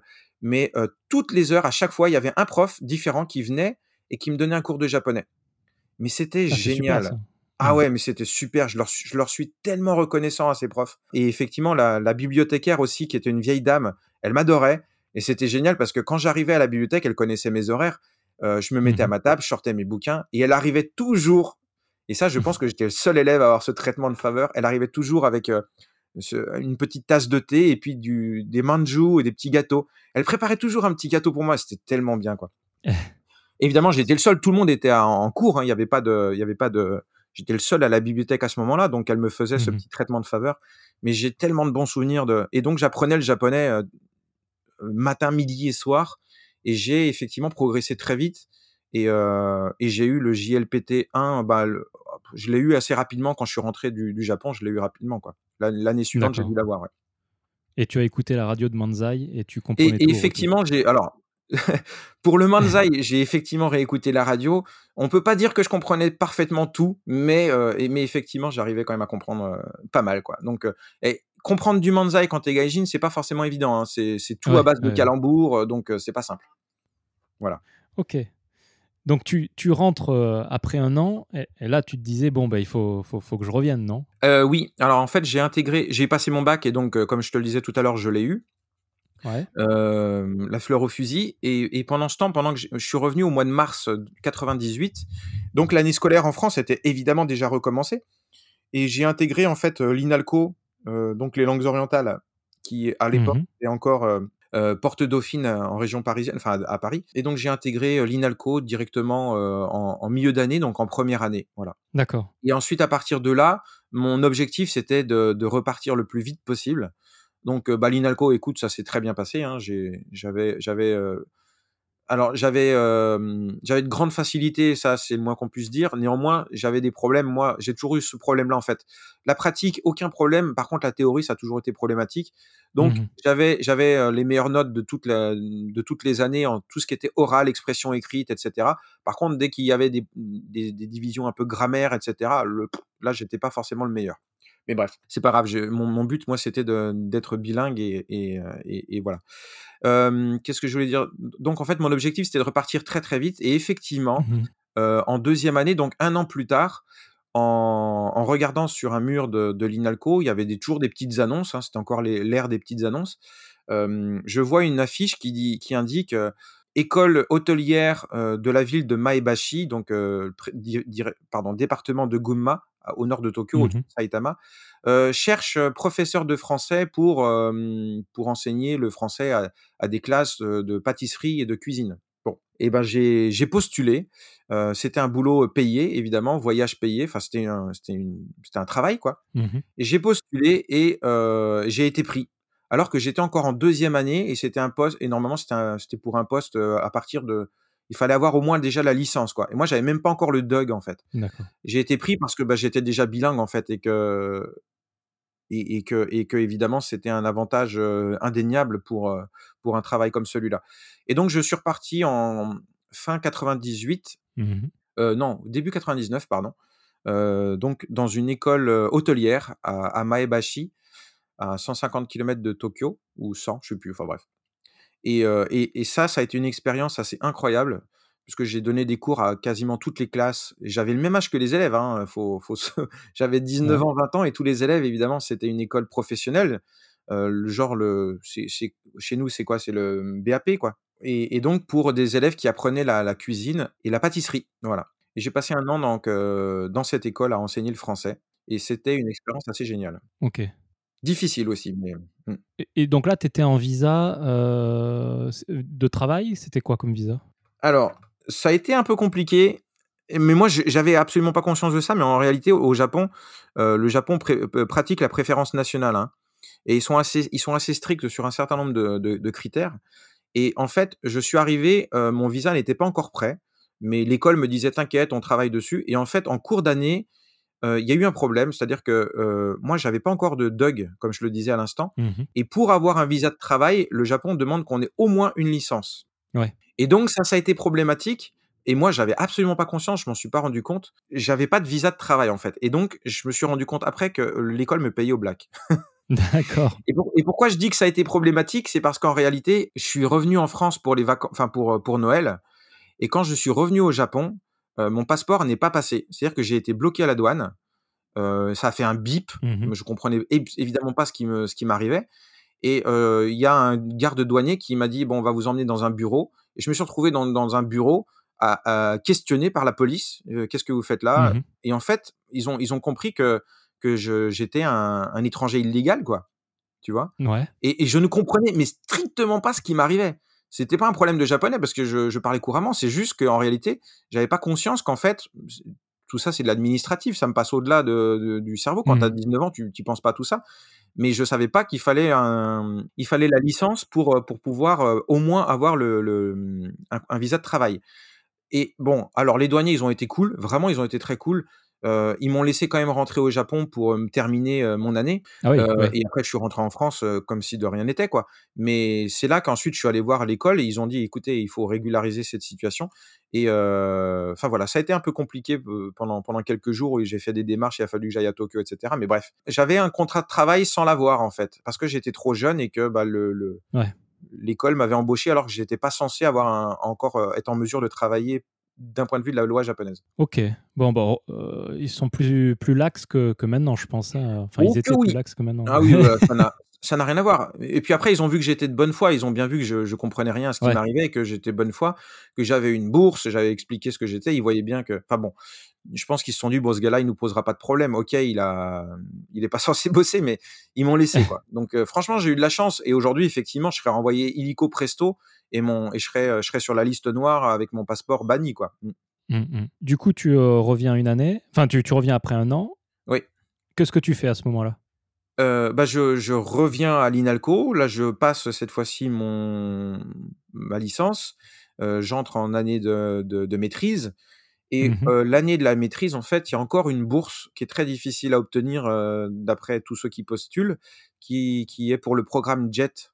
Je sais pas si tu as Mmh déjà mh. entendu parler du programme JET, mais en gros, c'est, c'est un programme organisé par, heu, le gouvernement japonais, heu, Mmh mh. qui déploie un peu dans toutes les collectivités locales japonaises, des étudiants qui vont être dispatchés dans soit dans des écoles, soit dans l'administration et donc moi, ça c'est en 2001. Je postule pour, pour travailler, pour avoir ce boulot et c'est des des bourses qui sont valables 1 an, 1 an de travail et renouvelables 2 fois. Donc pendant 3 ans, on a la possibilité d'aller, heu, travailler au Japon Mmh mh. et donc moi, je postule et je suis envoyé à Niigata, heu, donc heu, au bord de la mer du Japon, au dans le nord, pour être coordinateur des relations internationales de la mairie de Niigata. Bon tout ça, ça fait très pompeux, hein, mais effectivement, donc j'ai été entre guillemets «fonctionnaire» pendant 3 ans pour la ville de Niigata, dans la division internationale et ben voilà, pendant de vingt de mes 22 à 25 ans, j'ai, bossé, à la mairie de Niigata comme traducteur-interprète et j'ai notamment travaillé pour la coupe du monde, la préparation de la coupe du monde 2002 Mmh mh. en tant que traducteur-interprète donc parce que le Niigata allait accueillir des matchs de foot. On devait accueillir la France si on avait passé le 1er tour, donc on n'est pas passé, mais bon, il y a eu d'autres équipes francophones, donc je me suis occupé de ces équipes-là. D'accord. Voilà. Donc c'est un programme, en partenariat avec INALCO? Ça non, non, non, c'est non? un en fait, ça le programme JET, c'est vraiment le ministère, heu, des Affaires étrangères, je crois et de l'Éducation nationale japonais qui qui recrute dans le dans le monde entier. Il y a pas que des Français, encore une fois. Et et dans les quelques étudiants à mon époque, on était que 4 ou 5 sur toute la France à être sélectionnés, mais il y a dans les dans les sélections, il y a de toutes les écoles. Il y avait des gens de Jussieu, il y avait des gens de Bordeaux, de Lyon 3, de voilà, de de vraiment toutes les facs qui enseignaient le japonais et Dieu sait qu'il y en avait beaucoup à cette époque. Rien qu'à l'INALCO, en 1re année, on était 800 élèves. Mmh Donc mh. voilà, des gens qui postulent pour le programme JET, on était nombreux, mais il y avait très peu de place. Bon, j'ai eu la chance, enfin la chance, heu, j'en ai marre de dire la chance parce que c'est vrai que je me suis battu aussi, quoi, Ouais. mais effectivement, j'ai eu cette bourse et donc pendant 3 ans, voilà, je suis parti, travailler à Niigata donc heu, encore une fois, heu, la, mmh, un peu la campagne, même si Niigata, c'est 700 000 habitants, c'est pas non plus la Ouais, la race campagne, voilà. Des du coup, pendant ces 3 ans, tu as mis en pause, ton ton master, à l'INALCO alors? Exactement. Alors moi, mes mes années d'études, elles ont duré 8-9 ans parce qu'en fait, j'ai beaucoup plus travaillé qu'étudié, quoi. Donc entre Mmh mon mh. boulot à, mmh, à Maebashi et mes 3 ans à à Niigata, en en réalité, je suis revenu après en 2005, heu, passer, mon master, mais j'ai perdu 1 an. Je c'est bizarre de dire ça, mais en fait, ça m'a jamais servi à rien les les, mmh, comment dire? Les diplômes. J'ai eu effectivement mon master, mais on me l'a jamais demandé parce qu'à chaque fois que je je postulais pour un un truc en rapport avec le Japon, je je je réussissais à l'examen, quoi et et on m'a jamais demandé: «Est-ce que tu as quand même un diplôme qui validerait tes connaissances?» bah non, il suffisait de de de passer un entretien en japonais pour savoir que je maîtrisais suffisamment, heu on on demandait aux gens de parler japonais, donc après qu'ils aient un diplôme Mmh. ou pas, à partir du moment où ils parlaient japonais et français, ça passait, quoi. J'ai passé 1 an qui m'a servi à rien parce qu'on m'a jamais demandé mon master, jamais. Je Ouais. sais même pas si j'ai été le récupérer au bureau de l'INALCO, d'ailleurs. Tu as jamais voulu, faire un doctorat et de la recherche, heu, choses comme ça, ça t'est jamais passé par la tête? J'ai hésité pendant un temps et puis en fait, j'ai trouvé tout de suite du boulot, en en 2005 à Paris dans, au bureau Clear Paris. Le bureau Clear Paris, en fait, c'est le bureau des représentations des collectivités locales. En gros, c'est une sorte d'annexe de l'ambassade, en fait, Mmh mh. heu et donc j'étais là-bas pour, heu, aider les, mmh, les les fonctionnaires japonais qui étaient en poste à Paris et qui, heu, faisaient des études sur l'administration française. Ils enfin, c'est un peu compliqué à expliquer ce que c'était, mais en gros, j'étais, traducteur-interprète pour ces gens-là. Je les aidais dans leurs déplacements en France quand ils allaient quelque part pour rencontrer, des des hommes politiques et cetera et j'étais là pour les accompagner, traduire, gérer les enfin voilà, un peu un peu traducteur-interprète et puis «secrétaire» en entre guillemets, quoi. Un boulot super bien payé, une énorme planque, mais chiant à mourir. Vraiment chiant à mourir. Tu dis que c'est en France, donc du coup, tu tu ne comptais plus revenir au Japon à ce moment-là? Si, alors après, moi, en fait, je suis à Niigata, j'ai rencontré, ma femme et Mmh je mh. me suis marié le lendemain, enfin le lendemain, le l'année suivante en en France, à Paris. J'avais à cette époque, je dois dire que je suis rentré en France, 1 parce que mon visa, heu, expirait, il fallait que je rentre. Heu, mon épouse, qui allait devenir mon épouse, heu, m'a suivi en France, voilà et puis, bah, je voulais déjà terminer mes études parce que tous mes profs me disaient: «Viens terminer tes études, viens terminer tes études». Bon, au final, ça a servi à rien, mais je les ai terminées. Mmh et puis j'ai trouvé du boulot tout de suite, mais j'avais pas en fait dans ma tête, je savais pas encore, ce que j'allais vraiment faire. Est-ce que je voulais devenir traducteur-interprète? C'était la voie que j'em j'empruntais. Hem, je traduisais aussi des mangas parce que ça, ça payait très bien, Mmh mh. mais je je savais pas trop en fait ce que je voulais encore faire de ma vie, quoi. Donc j'ai trouvé ce boulot qui était très bien payé et puis, heu et puis qui était assez, heu, assez «facile» entre guillemets et voilà donc je je savais pas trop si j'allais rentrer au Japon un jour ou rester en France, mais bon, le destin en a décidé autrement. C'est qu'à partir de de 2007, j'ai créé ma propre boîte, derrière et et au Ouais. final, bah, je me suis retrouvé en France. Mais mes liens avec le Japon sont quotidiens, c'est-à-dire que bon, bah, ma femme est japonaise, ça fait maintenant, heu, plus de 15 ans qu'on est mariés et et et tout se passe bien. Mais, heu, je vais au Japon quand il y a pas de pandémie mondiale, j'y vais au Japon 2-3 fois par an, quoi, heu, Mmh mh. pour le boulot, pour le privé, donc, je à chaque fois, j'avais pour pour, moyenne, de passer 3 mois au Japon par an, quoi, en réalité. OK. Donc j'ai jamais été vraiment j'ai jamais vraiment décroché du Japon, jamais. Même si je n'y vis plus, heu, d'un point de vue stricto sensu. D'accord. Du coup, avec ta femme, vous parlez japonais ou français à la maison? Heu, on parle en japonais. En japonais? Oui. D'accord. Elle elle elle parle le français ou pas du tout? Elle parle oui, elle a alors, heu, par la force des choses, elle, c'est une, une jeune femme qui s'intéressait pas particulièrement à la France avant de Mmh mh. avant de me rencontrer et puis bon, bah, par la force des choses, elle a elle a commencé à apprendre le le français pour communiquer avec sa belle famille. Elle parle très bien maintenant, et elle s'est très bien faite à la vie, bon, elle est plutôt, heu, elle est plutôt open donc donc à ce niveau-là, elle s'est bien intégrée à la vie française et elle se plaît bien ici, elle est heureuse d'être là et tout se passe bien, ouais. D'accord. Pour finir ton parcours, donc 2007, tu crées, hem, Peaks& Love ou Omake? Heu, Peaks& Love. Peaks& Love Ouais. et ensuite, dans les grandes lignes, que que qu'est-ce que tu, heu, qu'est-ce que tu fais professionnellement? Alors c'est assez riche et varié en réalité puisque je je je vais toujours, et c'est le cas encore aujourd'hui, je continue toujours de traduire des mangas. Ça, c'est un un un des pans de mon travail, mais Mmh aujourd'hui, j'en ai plus de 350. À une époque, j'en faisais pas mal. Là, j'ai réduit la voilure parce que j'ai beaucoup de boulot en dehors des traductions, donc j'en fais tr j'en fais beaucoup moins.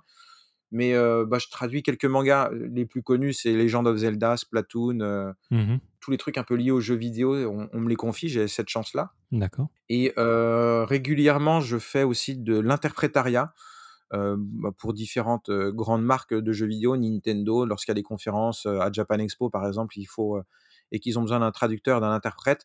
Enfin, je voilà, je je monte sur scène et puis je je fais le traducteur-interprète, dans ces cas-là. Je suis aussi traducteur dans freelance, pour, heu, des créateurs de jeux vidéo comme, par exemple, heu, Kojima, hem, qui est connu pour avoir fait Metal Gear et cetera. Quand il vient en France, c'est moi qui m'occupe de lui. Pareil Mmh pour mh. le créateur de Final Fantasy, monsieur Sakaguchi, qui régulièrement vient en France et donc quand ils viennent, ils m'appellent. Donc je voilà, j'ai encore beaucoup de travail de traduction interprétariat, d'un point de vue freelance. Qu'est-ce que je fais d'autre en rapport avec le Japon?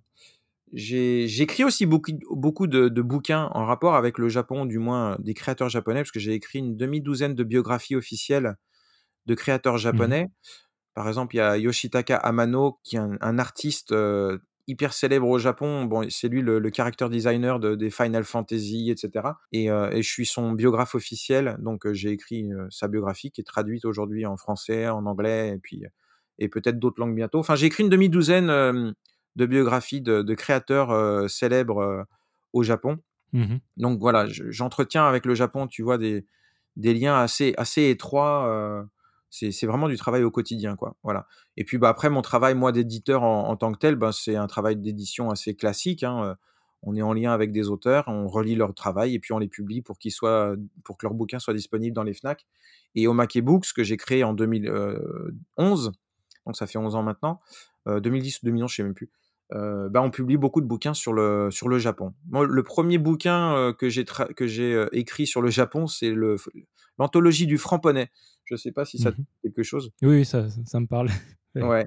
Et effectivement, je suis assez fier d'être, je crois, le 1er à avoir, utilisé ce mot. C'était il y a très longtemps, au tout début des années 2000. J'ai je vivais au Japon, j'étais à Niigata à cette époque et j'écrivais des articles pour le magazine Japan Vibes. Alors peut-être que les plus Mmh anciens s'en souviendront, qui était un des premiers magazines à, parler de la culture japonaise dans les kiosques chez les marchands de journaux. Et, moi, j'étais collectionneur en fait de, photos d'enseignes de, de bizarres. J'avais remarqué assez tôt qu'ils aimaient bien écrire des trucs en français, mais qui voulaient rien dire. Et je trouvais ça très drôle. Et donc, avec les premiers appareils numériques, j'allais en ville et je prenais des photos de ça et j'en faisais une collection.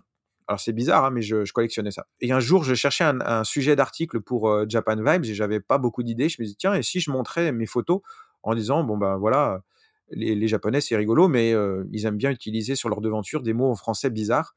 Et pendant deux soirs, j'ai cherché, j'ai cherché un mot pour euh, exprimer ça. Alors je cherchais sur les forums qui étaient nombreux. Il y avait déjà des photos de framponnais un peu partout à droite à gauche, mais tout le monde disait, les Japonais ils massacrent le français.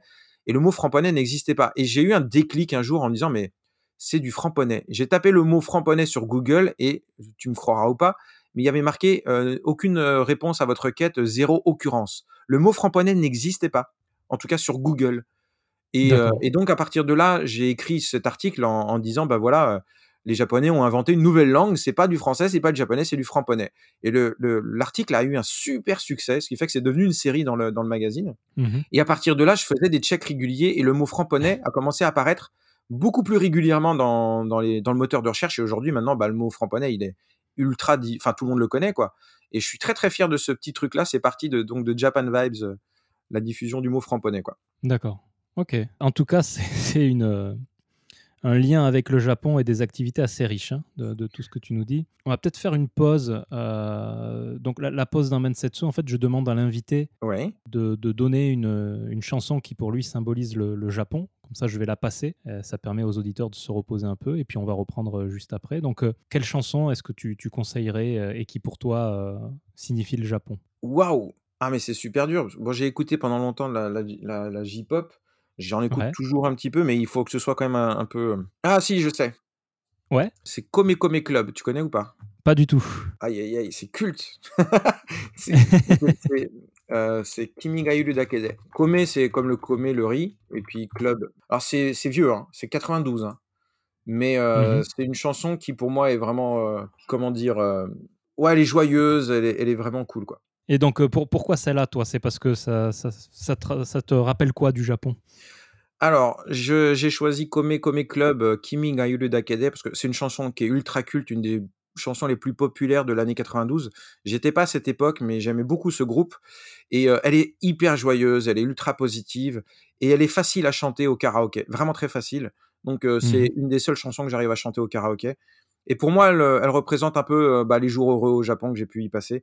Euh, elle me met de bonne humeur cette chanson. Voilà. Alors elle est très simple, hein, c'est de la pop euh, pour certains peut-être un peu soupe, mais j'en ai rien à battre. Je l'adore. Mmh D'accord. Ok, ben on va écouter ça et puis on passe à la suite juste après.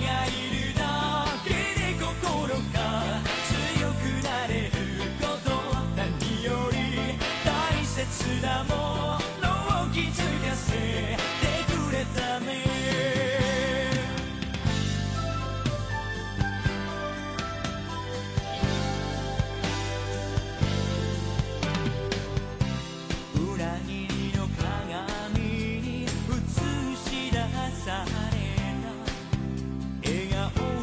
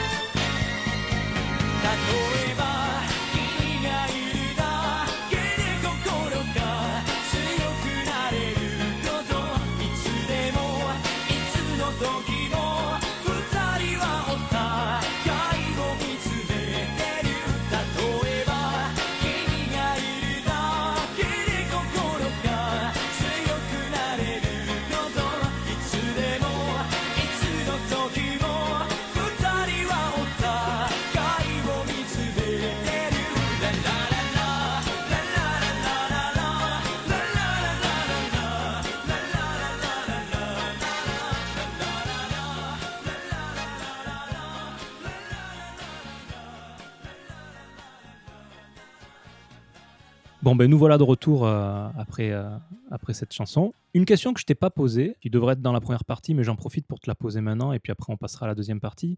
Des difficultés au final que tu as rencontrées pendant toutes ces années au Japon Euh, Si tu pouvais en citer une ou deux, qu'est-ce que, qu'est-ce que ce serait? Des difficultés, euh, bah, il y en a eu, je pense. C'est surtout, ça c'est peut-être une, une thématique que, que tu voulais aborder peut-être plus tard, mais le, le fait de ne pas pouvoir euh, être totalement intégré, ne Mhm. jamais être intégré, ça c'est quelque chose d'assez fatigant, qui m'a qui m'a longtemps fatigué en fait. Et euh, ça c'est quelque chose que j'ai vécu souvent quand j'étais à Niigata, parce que mon boulot à Niigata a consisté à être traducteur-interprète d'une part, voilà, pour la Coupe du Monde, la préparation, tout ça, c'était un boulot passionnant. Mais euh, l'autre moitié de mon boulot là-bas, c'était d'aller dans les écoles et de présenter la France aux, enfants japonais. Mhm. Et en réalité, ça, ça m'a tout de suite, enfin, ça m'a rapidement fatigué en fait. Pourquoi? Parce que moi, je suis pour l'intégration et, et- même euh, bah, l'assimilation quelque part, même si voilà, j'ai une tête de gaijin et j'avais envie de m'assimiler à ce peuple japonais. Et euh, ce boulot, en fait, me renvoyait toujours en fait à mon, à mon image de, de comment dire de, de gaijin quoi. Et c'était un peu ennuyeux, fatigant, et j'en avais marre en fait de, de toujours parler des différences. C'est-à-dire que quand on préparait les réunions avec les enfants, euh, avec les profs, avant que j'aille dans l'école, il y avait toujours un prof qui venait à la mairie et puis on discutait, on préparait tout ça. Mhm. Et les profs me disaient bon bah les enfants ils voudraient qu'on parle des différences de culture etc. Et euh, au début bah évidemment je me pliais alors je leur expliquais des tas de choses qui les faisaient rigoler parce que voilà c'est toujours rigolo d'avoir de parler des différences. Et au bout d'un moment j'en ai eu marre en fait parce que à la fin des échanges, euh, à la fin de l'heure ou des, de la demi-journée que je passais avec tous ces enfants, on n'avait pas de lien, pas de lien commun, on avait que des différences en fait. Et je trouvais Mhm. ça ultra frustrant. On avait passé une bonne journée, c'était rigolo, hein, tout ce que tu veux. Mais moi, ça me frustrait. Donc, au bout d'un moment, la dernière année, je me suis un peu affirmé. J'avais pris un peu de- d'expérience et je disais au prof, écoutez, je comprends, les différences culturelles, c'est très très rigolo, voilà, il n'y a pas de souci. Mais euh, est-ce qu'on peut pas parler plutôt des points communs, quoi? Et vous allez voir que c'est Ouais. aussi rigolo. Et en fait, ce qui, est- ce qui était drôle, c'est que effectivement, les profs étaient un peu gênés au début parce qu'ils disaient, mais euh, nous, on veut parler des différences culturelles, c'est ça qui est, qui est intéressant. Mais en fait, ça nous ferme les différences, ça nous éloigne. Et donc, je leur disais, on va en parler des différences, mais on va, on va en parler par le prisme des, des ressemblances. Et donc, quand Mhm. j'allais dans les écoles, après, j'ai un peu changé mon fusil d'épaule. C'est-à-dire que je leur disais, ben voilà, vous savez, les, les petits Français, euh, ils adorent aussi euh, One Piece. Et puis, ils adorent euh, Pokémon. Et, et je leur passais des cassettes, parce qu'à l'époque, c'était encore des VHS, Mhm. où, où je leur passais des extraits de, de, de, par exemple, de, de Pokémon avec des voix en français. Mais ils, ils hurlaient, ils hurlaient de bonheur. Pour eux, je leur faisais, pas, je leur faisais écouter des génériques bah, de dessins animés que tous regardaient, parce que voilà, tout le monde regardait les mêmes dessins animés. Et ils étaient, mais ils, ils, ils criaient dans la, dans, la, dans la classe en se disant, mais c'est incroyable, c'est pas du tout le même générique. Et les réactions étaient dix fois plus incroyables que quand je leur disais, bah oui, vous mangez avec des baguettes et nous avec des fourchettes, tu vois. Ouais, ouais. Et, euh, et, et, et en fait, et les profs étaient ravis de voir que les enfants étaient à ce point. Et à la fin, à la fin des, des cours, les gamins me sautaient dessus, quoi. C'est-à-dire qu'ils me lâchaient plus, ils me tiraient dans tous les sens, viens jouer avec nous, viens jouer avec nous. Et c'était totalement différent, quoi. Et je me suis rendu compte qu'en réalité, euh, c'était beaucoup mieux, quoi. Et, Ouais. et donc, à partir de là, en fait, euh, les, cette propension japonaise à se croire un peu extraterrestre m'a fatigué très vite, quoi. Euh, donc là, je, mets un plat, je mets un pied dans le plat, quoi. Mais, mais effectivement, les, les Japonais ont cette propension. Ils sont, c'est un peuple insulaire hein, et, euh, et, et ethniquement assez homogène. Et donc, ils, ont un peu cette impression d'être euh, d'être des extraterrestres par rapport au reste de la planète. Il y a eux et le reste du monde. Enfin, je pense que je t'apprends rien. Mhm. Et, euh, et effectivement, parfois, c'est un peu pesant. Et euh, quand tu es gaijin au Japon, soit tu finis par l'accepter, soit effectivement il y en a beaucoup qui que ça fatigue. Et euh, je pense que Ouais. c'est la c'est le, le- le- principal problème de, de beaucoup de ressortissants japonais. Euh, pardon, de ressortissants étrangers. Tu, tu penses que c'est du fait que ça soit un, un pays insulaire? Parce que euh, il me semble pas que l'Australie ou, ou même l'Angleterre, ils soient comme ça. Ah ce mais alors on peut pas. Alors, attention, l'Angleterre, l'Angleterre c'est encore autre chose et l'Australie c'est encore autre chose. Et, euh, pardon, ethnique, ethniquement parlant, ils sont pas du tout homogènes. C'est-à-dire que bah, les, les Australiens, c'est un pays qui a été colonisé par euh, par, par qui d'ailleurs, je sais même plus. Mais bref, euh, et qui aujourd'hui, euh, il y a une énorme euh, immigration. Enfin, c'est un pays de c'est un pays de peuplement comme les États-Unis de de migration. C'est-à-dire comme les États-Unis, aujourd'hui, tu trouves autant d'hispaniques que de noirs, que d'asiatiques, que de blancs. Enfin, tu vois, c'est des ça n'a rien à voir. Mhm. L'histoire de ces pays a rien à voir. Euh, L'Angleterre, bah, c'est un peu la même chose, même si l'Angleterre, bon, je veux pas peut-être, euh, je t'apprends rien, mais ils ont, ils ont fait un Frexit, un Brexit quand même, tu vois? Ouais. Et à chaque fois que l'Union européenne à l'époque disait un truc, c'était les seuls à dire non. Enfin, ils ont leur spécificité, les Anglais, on va pas le nier, tu vois. Donc, euh, Mhm. l'insularité, ça, c'est quelque chose qu'on a que, que, que n'importe quel ethnologue pourra te démontrer par A plus B facilement. Euh, ça te donne un certain nombre de spécificités. Le Japon, c'est un des pays euh, les plus fermés, quoi qu'on en dise, d'un point de vue euh, à, à différents niveaux. Et ça, Mhm. l'insularité joue énormément. Ils ont été protégés de, de beaucoup de choses de fait de leur insularité, en fait. Et Ouais. ils n'ont pas du tout la même histoire que ni l'Australie, euh, ni les États-Unis, ni l'Angleterre, etc. Donc, le, le Japon est un pays euh, voilà, qui accepte évidemment la différence. Il y a, il y a de plus en plus d'étrangers, euh, surtout depuis quelques années. Euh, L'immigration est en train de se développer, notamment par, par le biais de, de, de Vietnamiens, de Chinois, évidemment de Coréens. Ça, ça a toujours été un peu traditionnellement euh, un pays d'immigration pour les Japonais. Mais, mais c'est vrai que, que le, quand, quand, enfin, voilà, en tout cas en 97-98, euh, euh, même à Tokyo, les gens se retournaient encore sur ton passage quand tu, quand tu, quand tu marchais dans la rue. Moi, je me Ouais. souviens euh, du- d'une fois d'une blague euh, qui aujourd'hui passerait peut-être plus, mais je me souviens qu'après avoir passé le bac, j'étais avec un, un copain métis euh, et euh, à Tokyo, on croise un, on croise un noir et, et le mec il fait, euh, fait un vœu, il y a un noir. C'est tellement c'est rare quoi. C'est genre c'est une comète, tu vois, elle est passée, hop, on la reverra plus quoi. Mm, mm, C'était, mm. euh, voilà, le Japon, c'était ça. Et alors que, bah, à Paris, on a toujours été dans la, dans la mixité. Moi, dans mon bahut en région parisienne, enfin, ça, la question se posait même pas, quoi. Euh, on- ça fait longtemps qu'on se retourne plus dans la rue parce que tu vois un japonais, quoi. Donc, à Tokyo, c'était encore ça. Aujourd'hui, c'est plus le cas. Mais, euh, mais ça a toujours été un pays qui était euh, effectivement assez préservé de, bah, de, de- des influences extérieures d'un point de vue euh, immigration, quoi. Mhm. Ok. Oui, l'immigration, ça représente euh, 2% à peu près. Alors avec le Covid, je sais pas, Ouais, ouais, oui, mais- exactement. ouais. Du coup, intégration difficile, mais est-ce que tu as réussi à te faire des amis? Oui, bien sûr, heu, j bien sûr, ça c'est ne serait-ce que mes familles d'accueil avec qui j'entretiens toujours de de Mhm. des liens. Pour moi, c'est vraiment des familles de cœur, pas de sang, mais heu, pour moi, c'est des familles adoptives, hein, donc je les aime autant que que que que mes que ma famille, donc heu, ouais, aucun souci. J'ai beaucoup d'amis, heu, alors de vrais amis, j'en ai pas énormément, mais c'est comme en France, hein, j'ai pas ce qu'on considère comme de vrais amis, c'est autre chose. Mais j'en ai effectivement, oui. J'ai réussi à passer ce cap, effectivement. Mais il n'empêche que quand, on va au Japon, on est toujours, même avec ses amis, on est toujours le français, quoi. Mmh. Ok. Après, on peut, on peut s'imaginer qu'en France, ce serait peut-être un peu pareil aussi. Ce sera toujours un peu l'ami étranger, quelque part. Je sais pas. hein, je... Honnêtement, bah, pour voir ma femme, comment ça se passe pour elle, qui elle est est est est 100 japonaise, bah, ça fait bien Mhm. longtemps que nos amis lui posent plus de questions sur le Japon. «Ah tiens et comment ça se» enfin, tu vois? Moi, quand j'y vais, c'est tout le temps à comparer la France et le Japon. «Ah tiens, est-ce que vous avez ça en» tu enfin, moi, je connais des je connais des Français, ils ont passé plus de temps au Japon qu'en France. Heu, ils connaissent finalement aujourd'hui mieux le Japon que la France Mhm. et et on a un peu l'impression que, ben, c'est toujours des ressortissants qui viennent d'arriver et heu et ils connaissent même pas l'actualité en France, on leur pose toujours des tas de questions. Moi pour moi, non, il y a vraiment une différence. Heu, évidemment, il y a toujours des problèmes en France, heu, on le voit, hein, il y aura toujours des problèmes de racisme, heu, en France comme au Japon ou ailleurs. Heu, des des gens qui qui sont pas intégrés, heu, soit parce qu'ils veulent pas ou soit parce que les les les autochtones ne veulent pas les intégrer, ça c'est à chacun son idée. Mais en tout cas, pour moi, le Japon est encore effectivement à ce niveau-là, un cran au-dessus, hein, sans sans sans Ok. aucun doute possible, quoi. Ok. Ce Japon, tu es venu pour la première fois en 97. Et euh, Ouais. bon, hor- hormis le Covid, mais euh, tu, es, tu es revenu régulièrement euh, Ouais. jusqu'à aujourd'hui finalement. Oui. Comment il a évolué pour toi? Alors comment il a évolué? je je pense qu'il y a eu, hem, pour moi un vrai décala un vrai, heu, un vrai basculement en entre guillemets, à partir de 2013-2014 quand le le tourisme de masse, est arrivé. Autrefois, aller au Japon, c'était assez exceptionnel.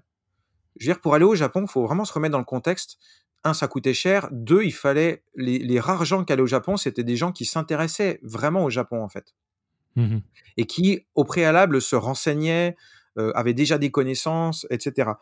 Et puis le le Japon a a visé, heu, ils ont vu que que la culture japonaise, le soft power japonais commençait à à se développer, notamment par le biais de la France.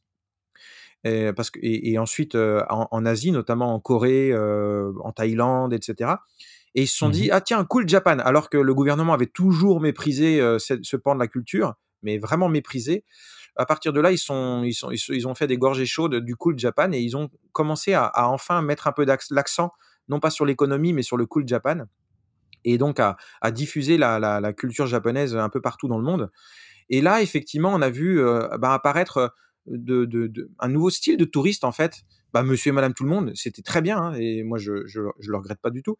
Mais c'est vrai que les Japonais l'ont un peu j'ai l'impression qu'ils l'ont pas très, très bien vécu, en fait. Souviens-toi, peut-être, je sais pas depuis quand tu es au Japon, mais heu, les jeux olympiques, heu, de Tokyo et pas uniquement pour le covid, mais ils étaient très, très, très, très, très attendus par les Japonais. Mmh et heu, toutes les années avant, hein, parce que ça se prépare de longue date. Et en réalité, je me souviens, ils avaient un objectif, ils disaient 20 millions de touristes pour 2020 C'est vrai, ouais, oui, et oui. ben, c'est ça, c'était le chiffre qui faisait le la beauté de la formule, tu vois? 20 millions de touristes pour 2020 donc c'était vraiment une opération pour eux.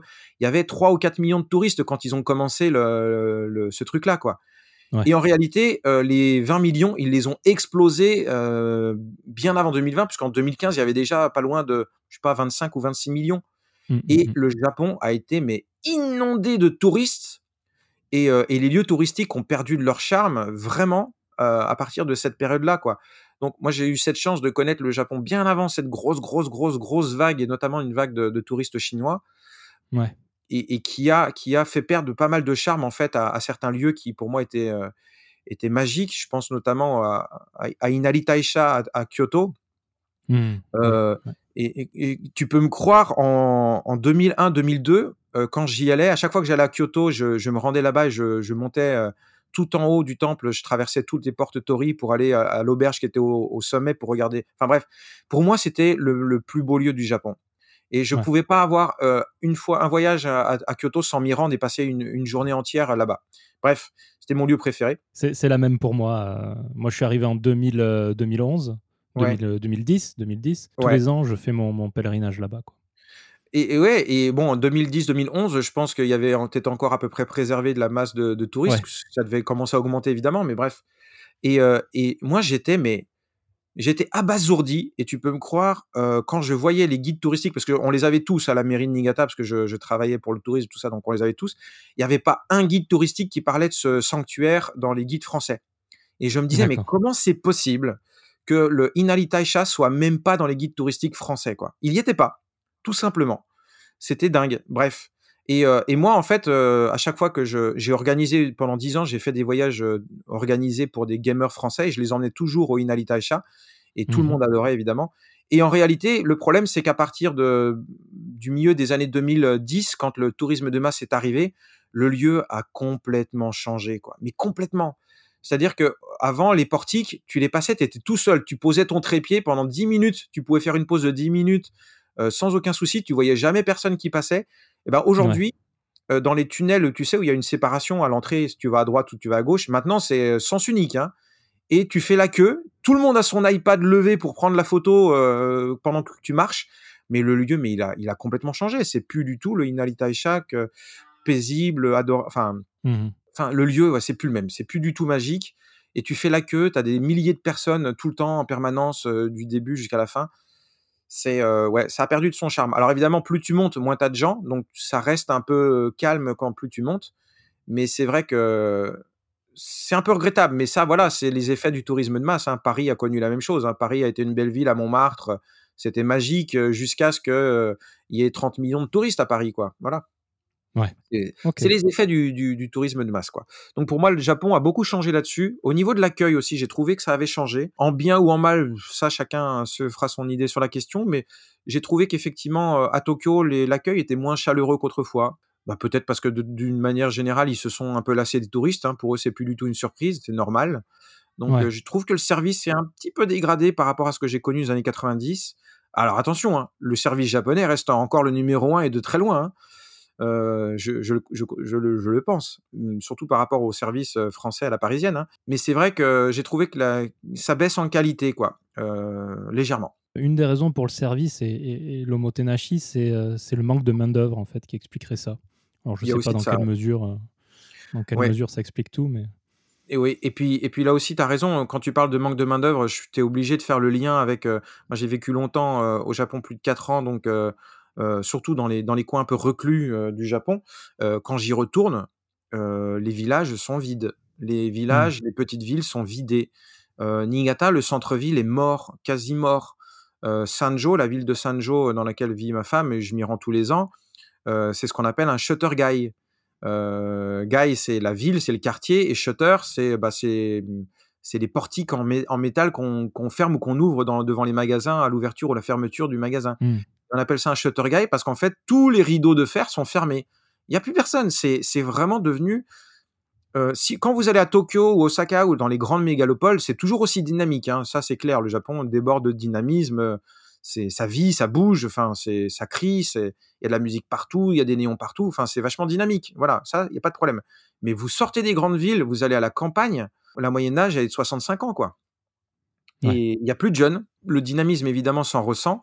Donc, c'est un pays qui est en train de mourir à petit feu. Du moins, les campagnes sont en train de mourir à petit feu. Alors, les amateurs d'urbex, ils s'en donnent à cœur joie. Mais, euh, mais clairement, c'est vrai que ça, c'est quelque chose qui, en- dans les années 90, au début des années 2000, je ne le ressentais pas encore. Quoi. Tout était dynamique, en fait, au Japon. Et là, depuis quelques années, je sens un Japon qui, en tout cas, dans les, hors des grandes villes, qui est en train de mourir. Et euh, Mhm. ça, me- ça me- ça me fait un peu de peine, évidemment. C'est plus vraiment un Japon très dynamique. Quoi. Alors, c'est pas des remarques de vieillcons, hein, c'est vraiment un constat, c'est un fait. quoi. Euh, je me souviens, le- il y a deux ans, sur les, à la télévision japonaise, j'aime bien les documentaires de fin d'année. Il y a toujours des tas de trucs rigolos sur la NHK et tout ça. Et il y a toujours des tas de. Ils aiment bien la campagne, hein, les Japonais, malgré tout.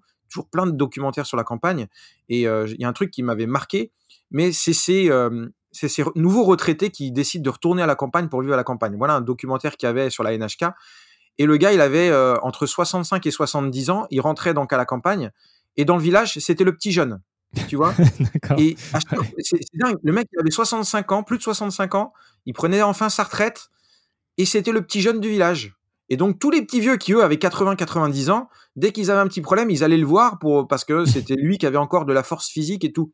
Mais ça montre à quel point, en fait, certains villages sont en train de mourir parce que la moyenne d'âge, elle est, euh, elle est, elle est extrêmement élevée dans certains coins. Il n'y a plus que des petits vieux. Et, et encore une fois, je reprends l'exemple de Sanjo, mais quand je me promène à Sanjo, euh, dans certains quartiers, la moitié des maisons sont vides, elles sont abandonnées. C'est Mhm. dingue. Enfin, c'est euh, c'est c'est un avant-goût en fait, euh, je sais pas, de à- post-apocalyptique. Euh, le Japon a toujours eu une, une- un temps d'avance peut-être sur sur nous d'un point de vue modernité, mais là, d'un point de vue post-apocalyptique, ils sont pas mal aussi en avance quoi. Allez à la campagne, hein. c'est une autre ambiance hein, pour euh, certaines campagnes en tout cas.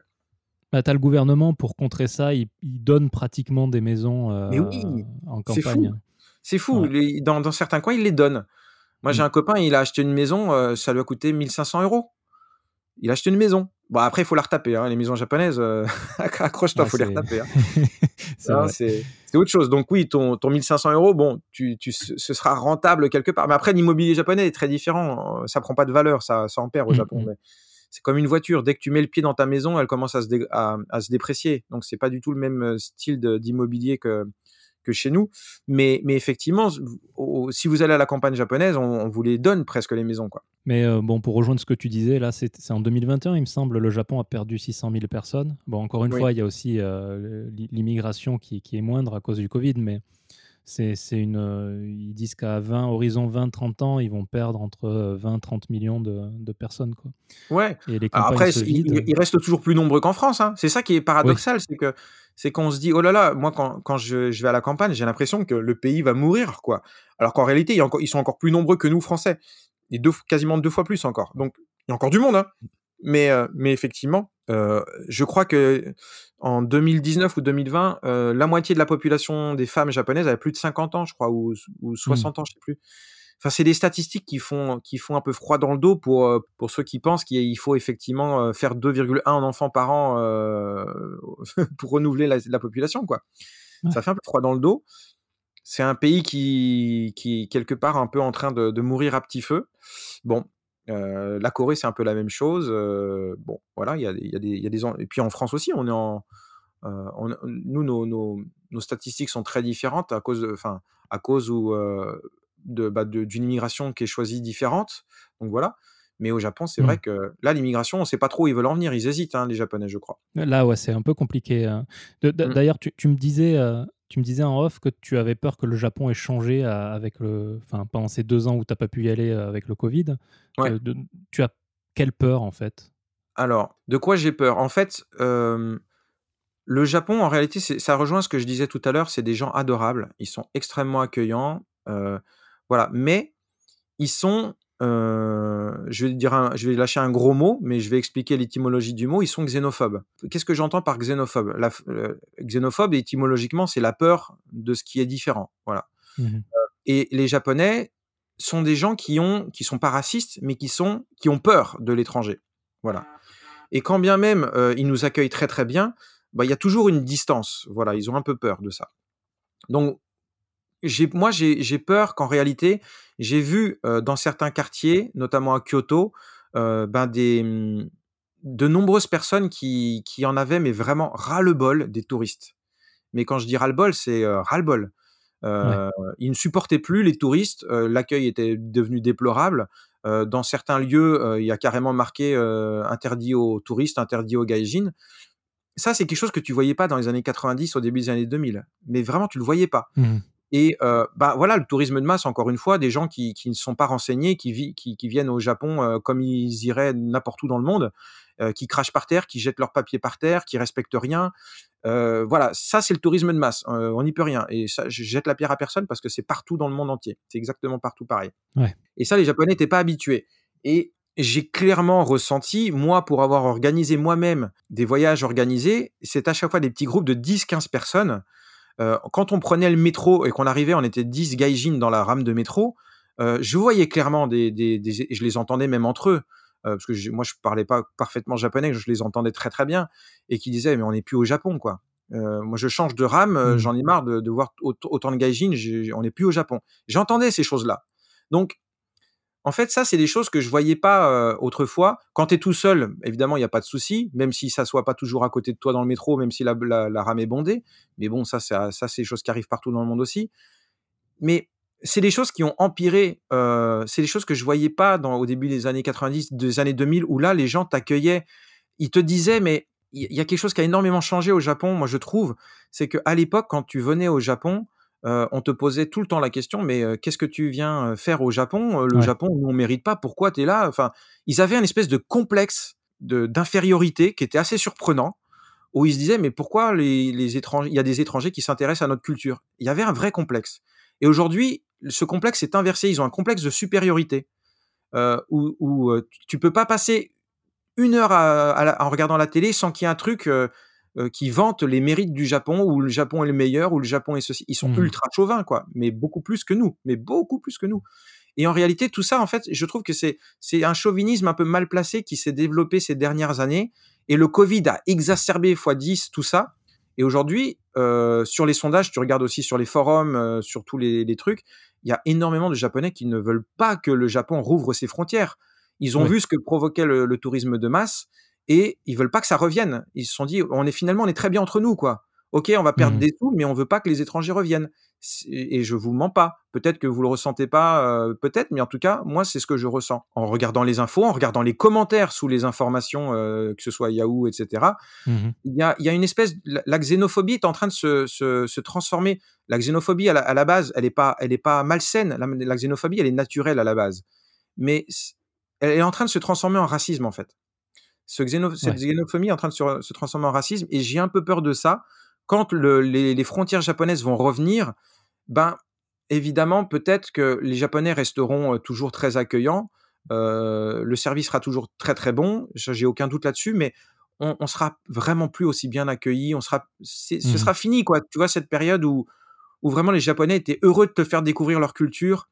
Ils étaient heureux que tu t'intéresses à leur culture. Maintenant, en fait, ils en ont plus rien à battre, quoi. Et Ouais, ok, c'est ouais. gentil d'être venu, mais repartez chez vous, quoi. Quand le Premier ministre a, a décidé de refermer les, les- les frontières, là, euh, je crois qu'il y avait euh, 80% de la population qui était, euh, qui était pour. Ah oui, totalement, totalement. Ça, ça fait pas des, ça fait pas des, des, des, des Japonais des gens euh, racistes ou, euh, ou des nazis ou tout ce que tu veux. Néanmoins, euh, bah voilà, c'est en, en France, en France, je pense qu'il y a beaucoup d'aspects de, la politique euh, étrangère japonaise qui, qui seraient considérés comme euh, fascistes ici, quoi. Euh, et- bah, le, le Japon a toujours eu une politique d'extrême droite en, en, ma- en matière d'immigration, quoi. Et c'est que Ouais. depuis très récemment que ça commence à changer.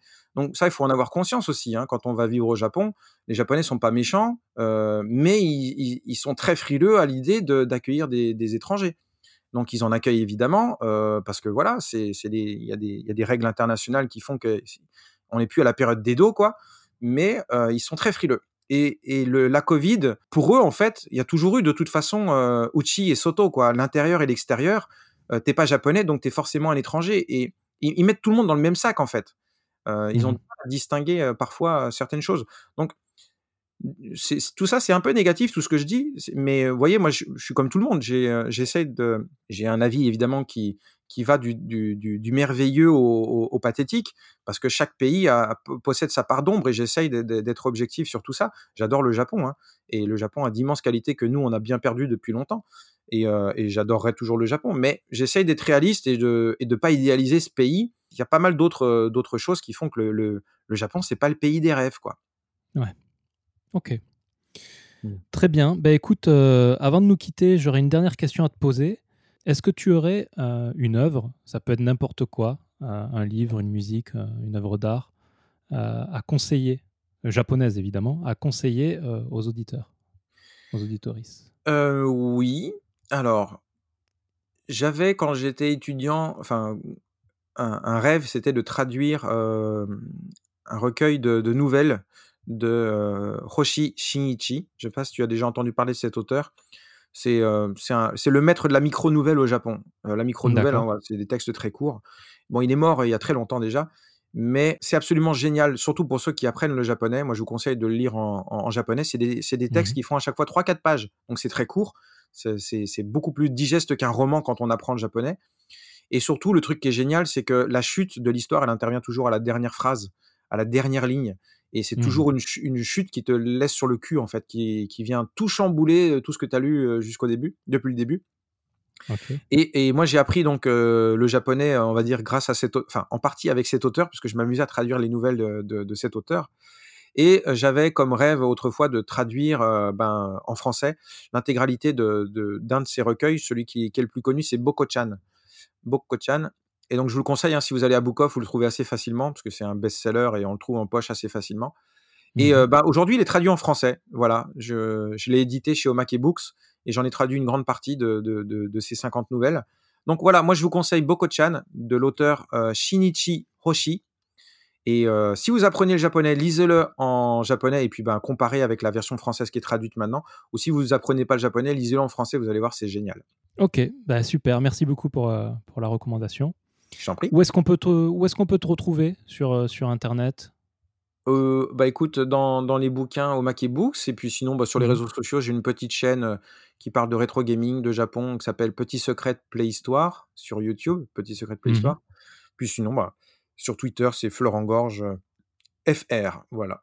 Ok, super. Ben, merci beaucoup pour, euh, pour ton temps. Ça, On enregistre, ça fait deux heures qu'on enregistre pra- pratiquement. Ouais. Euh, mer- merci beaucoup à toi. Bah, je t'en prie Mathieu, c'était un plaisir. Je te dis euh, à la prochaine fois et je dis aux auditoristes euh, au mois prochain. Au revoir. À bientôt.